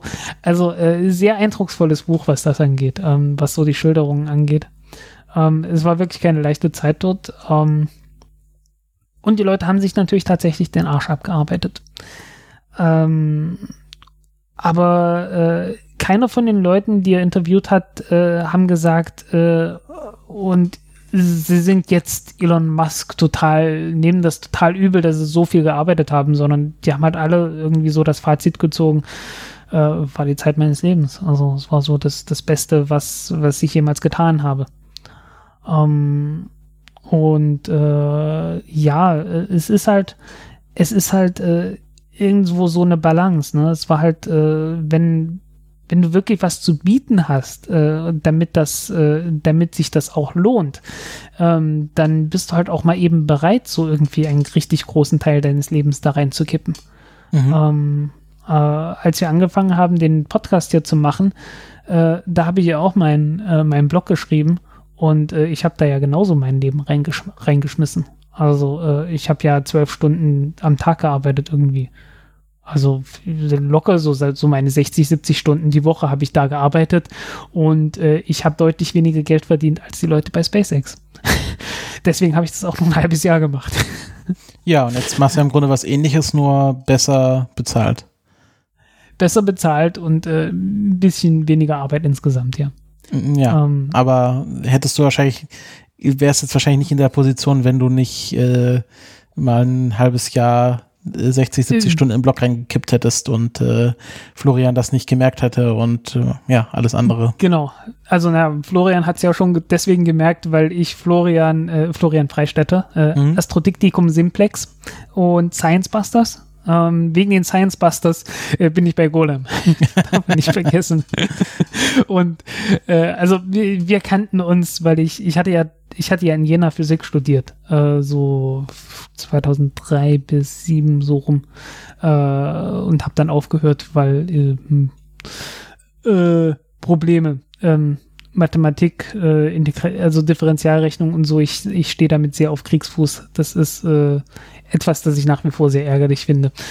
Ähm, und äh, ich habe in der Schule nicht gelernt, wie man, äh, wie man lernt. Also wie man sich einfach hinsetzt und was Neues wirklich lernt. Mhm. Ich habe dann nur das Wissen gelernt, nicht das Lernen. Ähm, ja, Schule. Ähm, ja, Kultusminister und so, ne? Bildungspolitik Deutschland. Ja, ganz don't schlecht. get me started. Ja, ja. Ähm, ja, äh, jedenfalls, da hatten wir uns kennengelernt und äh, dem habe ich, äh, dadurch äh, hatte ich den halt auf Twitter irgendwann mal angeschrieben, hey, äh, könnte man nicht irgendwie in, äh, auch so einen Science-Blog haben wie du? Und äh, ich, so bin ich dann halt auf die, auf die Plattform gekommen. Äh, das war irgendwie im April 2015, äh, gerade als ich eine Milliarde Sekunden alt geworden bin an dem gleichen Tag, an dem, also es war wirklich so, an dem gleichen Tag, an dem ich eine Milliarde Sekunden alt geworden bin, weil ich, weil ich das irgendwann mal ausgerechnet hatte, ähm, kam wirklich diese Diskussion zustande, hey, äh, äh, könnte man nicht mal so ein, äh, so einen Blog aufmachen bei Science Blogs und äh, irgendwie hatte er mir da die Zusage gegeben. Das war wirklich äh, genau an dem Tag. Ähm, ja, äh, also ihm habe ich den Blog zu verdanken und weil er dann irgendwann auf diese Science Busters Tour gegangen ist, äh, hatte er keine Zeit mehr für Golem zu schreiben und dann hatte er halt mich gefragt, ey, äh, ich habe hier noch äh, zwei Artikel für Golem versprochen, hättest du nicht Lust, die zu schreiben und äh, so kam dann der Kontakt zustande. Dann bin ich nach Berlin gefahren und äh, habe äh, äh, auf der Zugfahrt äh, beinahe mein, mein äh, Portemonnaie verloren äh, und äh, äh, wurde mir zum Glück noch zu, rechtzeitig zurück äh, hinterhergetragen. Oh no. Äh, ich, ja, ich hatte das im Zug verloren tatsächlich und der wäre jeden Moment weggefahren. Ich war sehr dankbar, dass mir das hinterhergetragen wurde. Mhm. ich glaube, ich habe da irgendwie so 20 Euro vermisst hinterher, ist aber auch noch egal gewesen. Ich war froh, dass ich das Ding wieder hatte. ähm, ja, ähm, ja, so und in dem Stil ist dieses Buch auch, geschri auch geschrieben. Hey, perfekt. perfekt. Ja, ja, perfekte gerettet, wollte ich gerade sagen. Genau, gerade so noch gerettet. Ähm, äh, ja, äh, äh, also eine, eine, ganze Menge an Hintergrundgeschichte, wie, äh, wie SpaceX halt so äh, entstanden ist. Ähm, und ähm, ja, waren spannende, äh, spannend zu lesen. Natürlich auch, wie, wie die Starts verlaufen sind. Ähm, äh, dass natürlich alle Leute total niedergeschlagen waren. Ähm, also Tom Müller war nach dem ersten Start schon äh, sehr niedergeschlagen. Das, oh nee, warte mal, warte mal, war das nicht, war das Tom Müller oder war das Königsmann? Ah, lest selber, dann wisst ihr wer. ähm, ich weiß es tatsächlich jetzt gerade nicht mehr, wer, wer in dem Kapitel das war. Ähm, ja klar, also der, der erste Start, ähm, da waren es halt alle noch ein bisschen amateurhaft. Äh, das war dann wirklich so, dass die sich danach erst professionalisiert haben, dass es etwas ernster angegangen sind. Ähm, weil der erste Start ist ja äh, nominell dadurch gescheitert, dass äh, das Triebwerk Feuer gefangen hat, weil die Rakete stand halt monatelang so, ja halt auf der Insel rum, ähm, weil es halt auch zwischendurch einfach mal weg mussten, weil ging halt nicht anders so über Weihnachten und so und äh, kamen so schnell, wie sie wollten, nicht wieder zurück. Und dann stand das halt ein paar Wochen da. Und es gab dann halt äh, an der Treibstoffleitung äh, eine Aluminiummutter, die dann äh, weggerostet ist, beziehungsweise halt äh, Korrosion äh, aufwies äh, und Schwachstellen aufwies, die dann halt kaputt gegangen sind. Ähm, was so das ist, woran der Start tatsächlich gescheitert ist. Ähm, aber es stellte sich raus, sie hatten noch ein Problem mit der Oberstufe, äh, weil ich glaube, da ist ein Ventil offen gewesen. Also heißen die, die Rakete ist mit einem offenen Ventil im Sauerstofftank der Oberstufe geflogen und äh, das wäre dann beim Start der zweiten Stufe aufgefallen. Ähm, ja. Äh, entsprechend hat das dann beim, also beim Flug, beim zweiten Flug äh, waren sie dann schon sehr viel professioneller unterwegs. Äh, der ist ja auch beinahe hat ja auch beinahe geklappt. Äh, zweiter Flug ist ja auch etwas gewesen, wo ich damals äh, durch Zufall live beim Webstream dabei war, weil ich irgendwie von SpaceX gehört hatte und äh, ein paar Monate oder ein paar Wochen davor und äh, einfach nochmal gucken wollte, hey, hat sich da was getan. Bin auf die Webseite gegangen und da stand war plötzlich ein Webcast da und irgendwie so T minus zehn Minuten. Ich habe mir gesagt, na ja, gut, gucken wir mal an. das war der, der zweite Flug. Und äh, der hat ja so weit geklappt, dass die erste Stufe perfekt geflogen ist und äh, die äh, zweite Stufe dann leider außer Kontrolle geraten ist, weil der Treibstoff zu sehr geschwappt hat. Ähm, und da waren sie doch alle sehr gute Dinge und äh, haben den dritten Start vorbereitet, wo sie dann ein neues Triebwerk auch hatten. Und das Triebwerk ist ja äh, das Merlin 1C gewesen, ähm, dann nicht mehr ablativ gekühlt, sondern aktiv gekühlt und äh, das lief halt ein bisschen länger nach als das andere Triebwerk, so heißt lieferte noch ein bisschen länger Schub. Äh, nicht viel Schub, aber ein kleines bisschen und das kleine bisschen Schub hat halt gereicht, um die obere um, um einen Auffahrunfall zu produzieren, so dass die erste Stufe mit der zweiten Stufe kollidiert ist, was bei der Stufentrennung nicht vorgesehen und auch nicht sehr gut war. Ähm, dadurch ist die Rakete abgestürzt und die äh, Firma ist pleite gegangen, so gut wie zumindest. Aber sie hatten halt noch alle Teile gehabt, um noch eine vierte Rakete zu bauen. Und äh, haben gesagt, hey, wir haben noch Geld für acht Wochen, wir haben noch Teile für eine Rakete. Äh, wie wäre es, wenn wir nochmal schnell eine Rakete zusammenbauen und das nochmal probieren? ähm, naja, und dann hatten sie das Problem, dass sie äh, nicht mehr mit dem Schiff fahren konnten, weil das hätte zu lange gedauert. Also die Schifffahrt, die Schifffahrt wäre dann so lang gewesen, dass die Firma pleite gegangen wäre. Und es war dann billiger, irgendwie bei der Air Force rumzutelefonieren und die zu fragen, ey, habt ihr nicht hier irgendwie ein großes, großes Transportflugzeug, mit dem man so eine Rakete fliegen kann, ähm, wo die reinpasst? Und sie hatten halt eine. Äh, die haben dann noch mal eine halbe Million bezahlt, damit sie das machen konnten. Und dann haben sie halt die Raketenstufe damit transportiert. Und äh, das Dumme war, die Raketenstufe war nicht dafür gebaut. Und äh, ja, ähm, ähm, dann hatten sie halt das Problem gehabt, wovon ich noch davor noch nie gehört hatte, dass die äh, mit diesem Flug dann so ein Problem hatten. Äh, dass die, äh, dass der Raketentank implodiert ist, weil also auf dem Flug nach oben war das alles kein Problem. Ne? Da hast du halt äh, den normalen Luftdruck, außen wird der, sinkt der Luftdruck, in dem Tank äh, hast du dann halt einen Überdruck, aber dafür ist der ja eh gebaut und dann geht die Luft da raus und dann hast du das Problem, wenn du wieder runterkommst. Ähm, äh, wenn man mal irgendwie im Hochgebirge war und irgendwie auf irgendwie so hohe 1000 Meter Höhenunterschied hat und da irgendwo eine was weiß ich, eine Flasche oder so hat, ähm, dann merkt, dann kennt man das, äh, dann wird die vom Luftdruck unten ein bisschen zusammengequetscht. Und das ist das, was mit der Raketenstufe passiert ist. Ähm, plötzlich macht es irgendwo Pling im, äh, im Frachtraum. Und meinten, also, wenn es nicht so gewesen wäre, dass die Firma sich die Flugtickets nicht mehr wirklich hätte leisten können und deswegen alle mit dieser Frachtmaschine mitgeflogen sind, und die Leute und die SpaceX-Leute nicht an Bord gewesen wäre, dann hätten die Piloten einfach die Fracht rausgeschmissen, oh. um äh, das Flugzeug nicht zu, nicht zu gefährden. und äh, stattdessen äh, war es halt so, die hatten eine halbe Stunde Sprit noch gehabt und dann hieß es, okay, wir fliegen noch mal hoch, ihr habt zehn Minuten Zeit. irgendwas dagegen zu tun, dass uns das Ding hier nicht um die Ohren fliegt. Und dann äh, mussten sie irgendwie versuchen, äh, in die, an die Rakete ranzukommen, da irgendwelche Ventile aufzumachen. Und das ist mit Ach und Krach noch geklappt. Äh, und natürlich war die Rakete jetzt trotzdem von innen her zerstört und jetzt mussten sie das Ding wieder aufbauen und das äh, alles nur meine Geschichte. Also ähm, ja, spannendes Buch. Ja, also es ist eine Leseempfehlung, würdest du sagen? Ich würde sagen, es ist eine Leseempfehlung, ja. Mhm. Ähm, ich habe so ein bisschen zusammengefasst, waren jetzt auch eine Menge Spoiler dabei, das tut mir leid. ähm, aber äh, ich meine, nicht jeder kann Englisch und äh, ich glaube, eine deutsche Übersetzung ist zurzeit nur geplant, aber noch nicht in Arbeit. Ja, also es ist ja wahrscheinlich auch ein, äh, auch wenn es ein SpaceX sehr bekannt ist, eher ein nischiges Thema, was wahrscheinlich nicht sofort und nicht so schnell eine deutsche Übersetzung bekommen wird.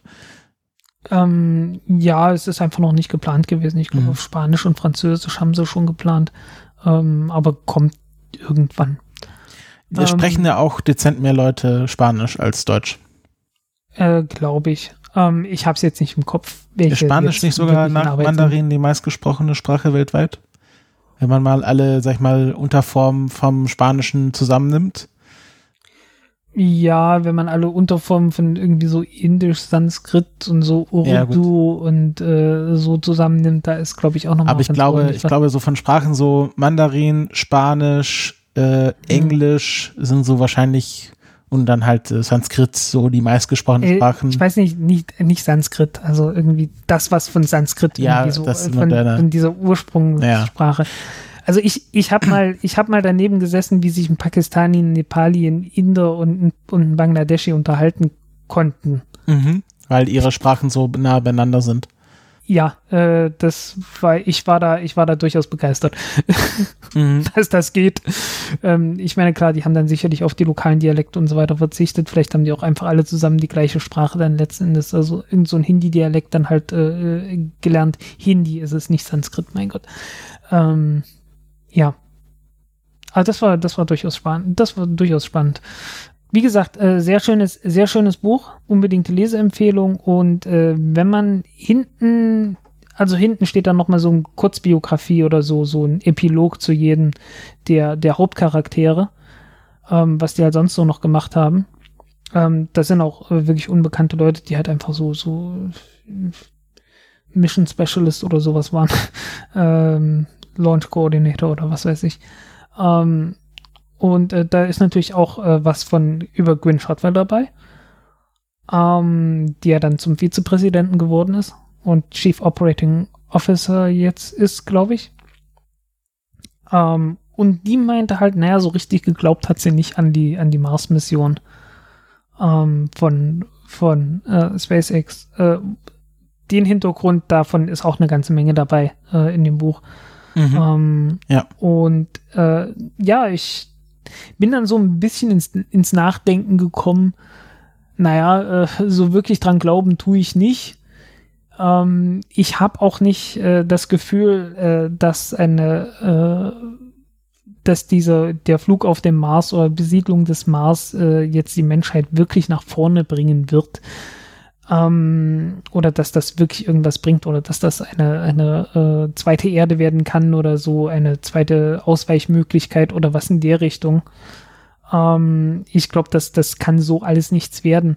Aber irgendwie hatte ich dann so diesen Gedanken gehabt, naja, wenn ich jetzt 4000 Jahre zurück in die Vergangenheit gehe oder besser gesagt so 4500 Jahre und den ägyptischen Pharaonen sage, ey Leute, ähm, das mit den Pyramiden ist eine scheiß Idee, weil guckt euch diese Pyramiden an, die werden alle bröckeln. Weil äh, thermische Ausdehnung und so, ihr habt davon eh keine Ahnung, die werden äh, irgendwann sehr scheiße aussehen und ihr werdet damit unzufrieden sein. Wieso also diesen Scheißaufwand machen? Und unsterblich werdet ihr sowieso nicht. Ähm, äh, ich, ich glaube, das würde ich nicht sagen. Ähm, und ich finde, die Pyramiden sind durchaus eine große Leistung, die zwar überhaupt nicht das gebracht haben, was irgendwer, der daran beteiligt war, äh, gedacht hatte, sie mal bringen sollen, aber es ist halt trotzdem eine große Leistung, bei, auf die man schaut und sich denkt, hey, das ist eine tolle Sache. ich würde die nicht davon abhalten. Ähm, und irgendwie so, so ein bisschen so ein ähnliches Gefühl habe ich, äh, äh, was so Marsbesiedlung angeht es ist schon irgendwo eine tolle Sache. Es ist überhaupt nicht das, äh, es wird nicht das bringen, was die Leute sich davon erhoffen, aber, aber es ist eine tolle Sache. Mhm, mhm, mhm. Ja. Ja, also das ist auch eine spannende Einstellung, äh, dass man halt sagt, naja, äh, äh, vielleicht ist es nicht das Sinnvollste, aber äh, auf dem Weg findet man vielleicht dann doch den, den, das richtige Ziel, was man eigentlich erreichen wollte.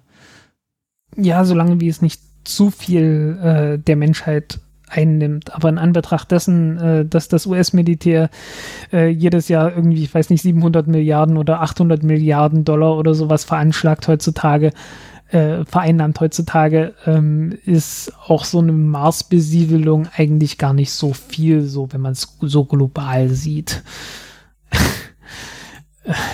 ja. ja, also die, die Ausgaben des US-Militärs äh, und Militär allgemein, aber ich meine, das ist ja schon so fast 50 Prozent der weltweiten Ausgaben oder 40 Prozent oder was das sind.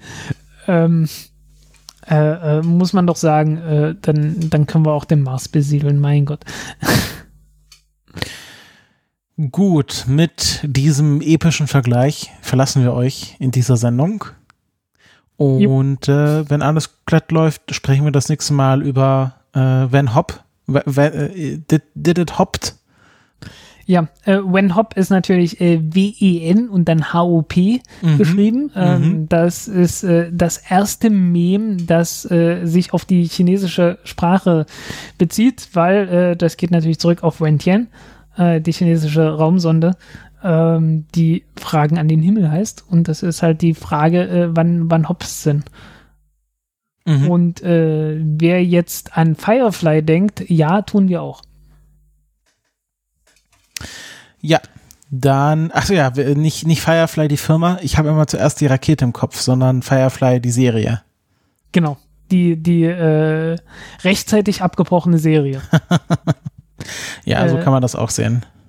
Ich, ich sage da immer rechtzeitig abgebrochen, weil ich habe, also äh, wenn man, wenn man äh, Battlestar Galactica, die Neuauflage, nach der zweiten äh, Serie, nach der zweiten Staffel abgebrochen hätte, wäre es die beste Staffel, die, die, die beste Sendung aller Zeiten gewesen.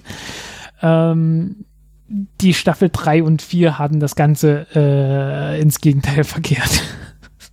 Es ist so mies geworden. Mm, mm, ja. Gut, dann hoffe ich, dass, äh, dass wir euch unterhalten konnten die letzten zweieinhalb Stunden, beziehungsweise zwei Stunden. Da waren ja eine halbe Stunde Kommentare noch davor. Vielleicht schaffen wir es nächstes Mal auch wieder in, in eine halbe Stunde mit Kommentaren zu füllen. Ich würde es mir auf jeden Fall wünschen, wenn ihr auch zu dieser äh, Sendung äh, eure, euer Feedback abgebt. Ähm, gerne auch mal auf iTunes vielleicht ein paar Rezensionen dalassen. Kam jetzt länger schon keine mehr und äh, das gibt mir einfach auch persönlich so einen kleinen Dopaminschub und äh, das ist immer was Schönes. Äh, ansonsten äh, wünsche ich euch noch eine schöne Zeit und äh, ja, noch einen schönen Folgepodcast, falls ihr jetzt noch einen anhört. Ja, bei mir wird es jetzt kein Podcast sein, sondern äh, die, die Formel 1-Saison hat wieder oh, angefangen. Oh, oh. Ähm, genau, genau. Äh, na, die hören sich nicht mehr so an. Das war so die, das waren so noch die alten Autos, so mit V, mit V, was weiß, was weiß ich, äh, 10 äh, und 8 und sonst was Motoren, die so richtig hochgedreht haben. Heutzutage haben wir ja alle Turbolader und äh, äh, so Zeug und äh, das hört sich dann nicht mehr ganz so toll an. Ähm, da gibt's dann in Australien gibt's äh, jetzt die S5000 Rennserie, äh, was im Prinzip größtenteils ziemlich langweilige Rennen sind. Aber ich mag diese Rennautos, die die dort fahren. Äh, ich weiß nicht, ich, ich kann, wenn ich die angucke, da fange ich au automatisch an zu lächeln. Es ist, es ist so cool. es sieht aus wie irgendwelche uralten Rennautos aus den 70ern oder so. Natürlich mit so aktuellen Sicherheitsstandards und so. Äh, klingt auch so. Ähm, ist total unvernünftig, aber äh, das ist ja beim Rennsport eh nichts Neues. Alles klar. Dann wünsche ich euch noch eine schöne Zeit und bis zum nächsten Mal. Macht's gut. Ciao. Ciao.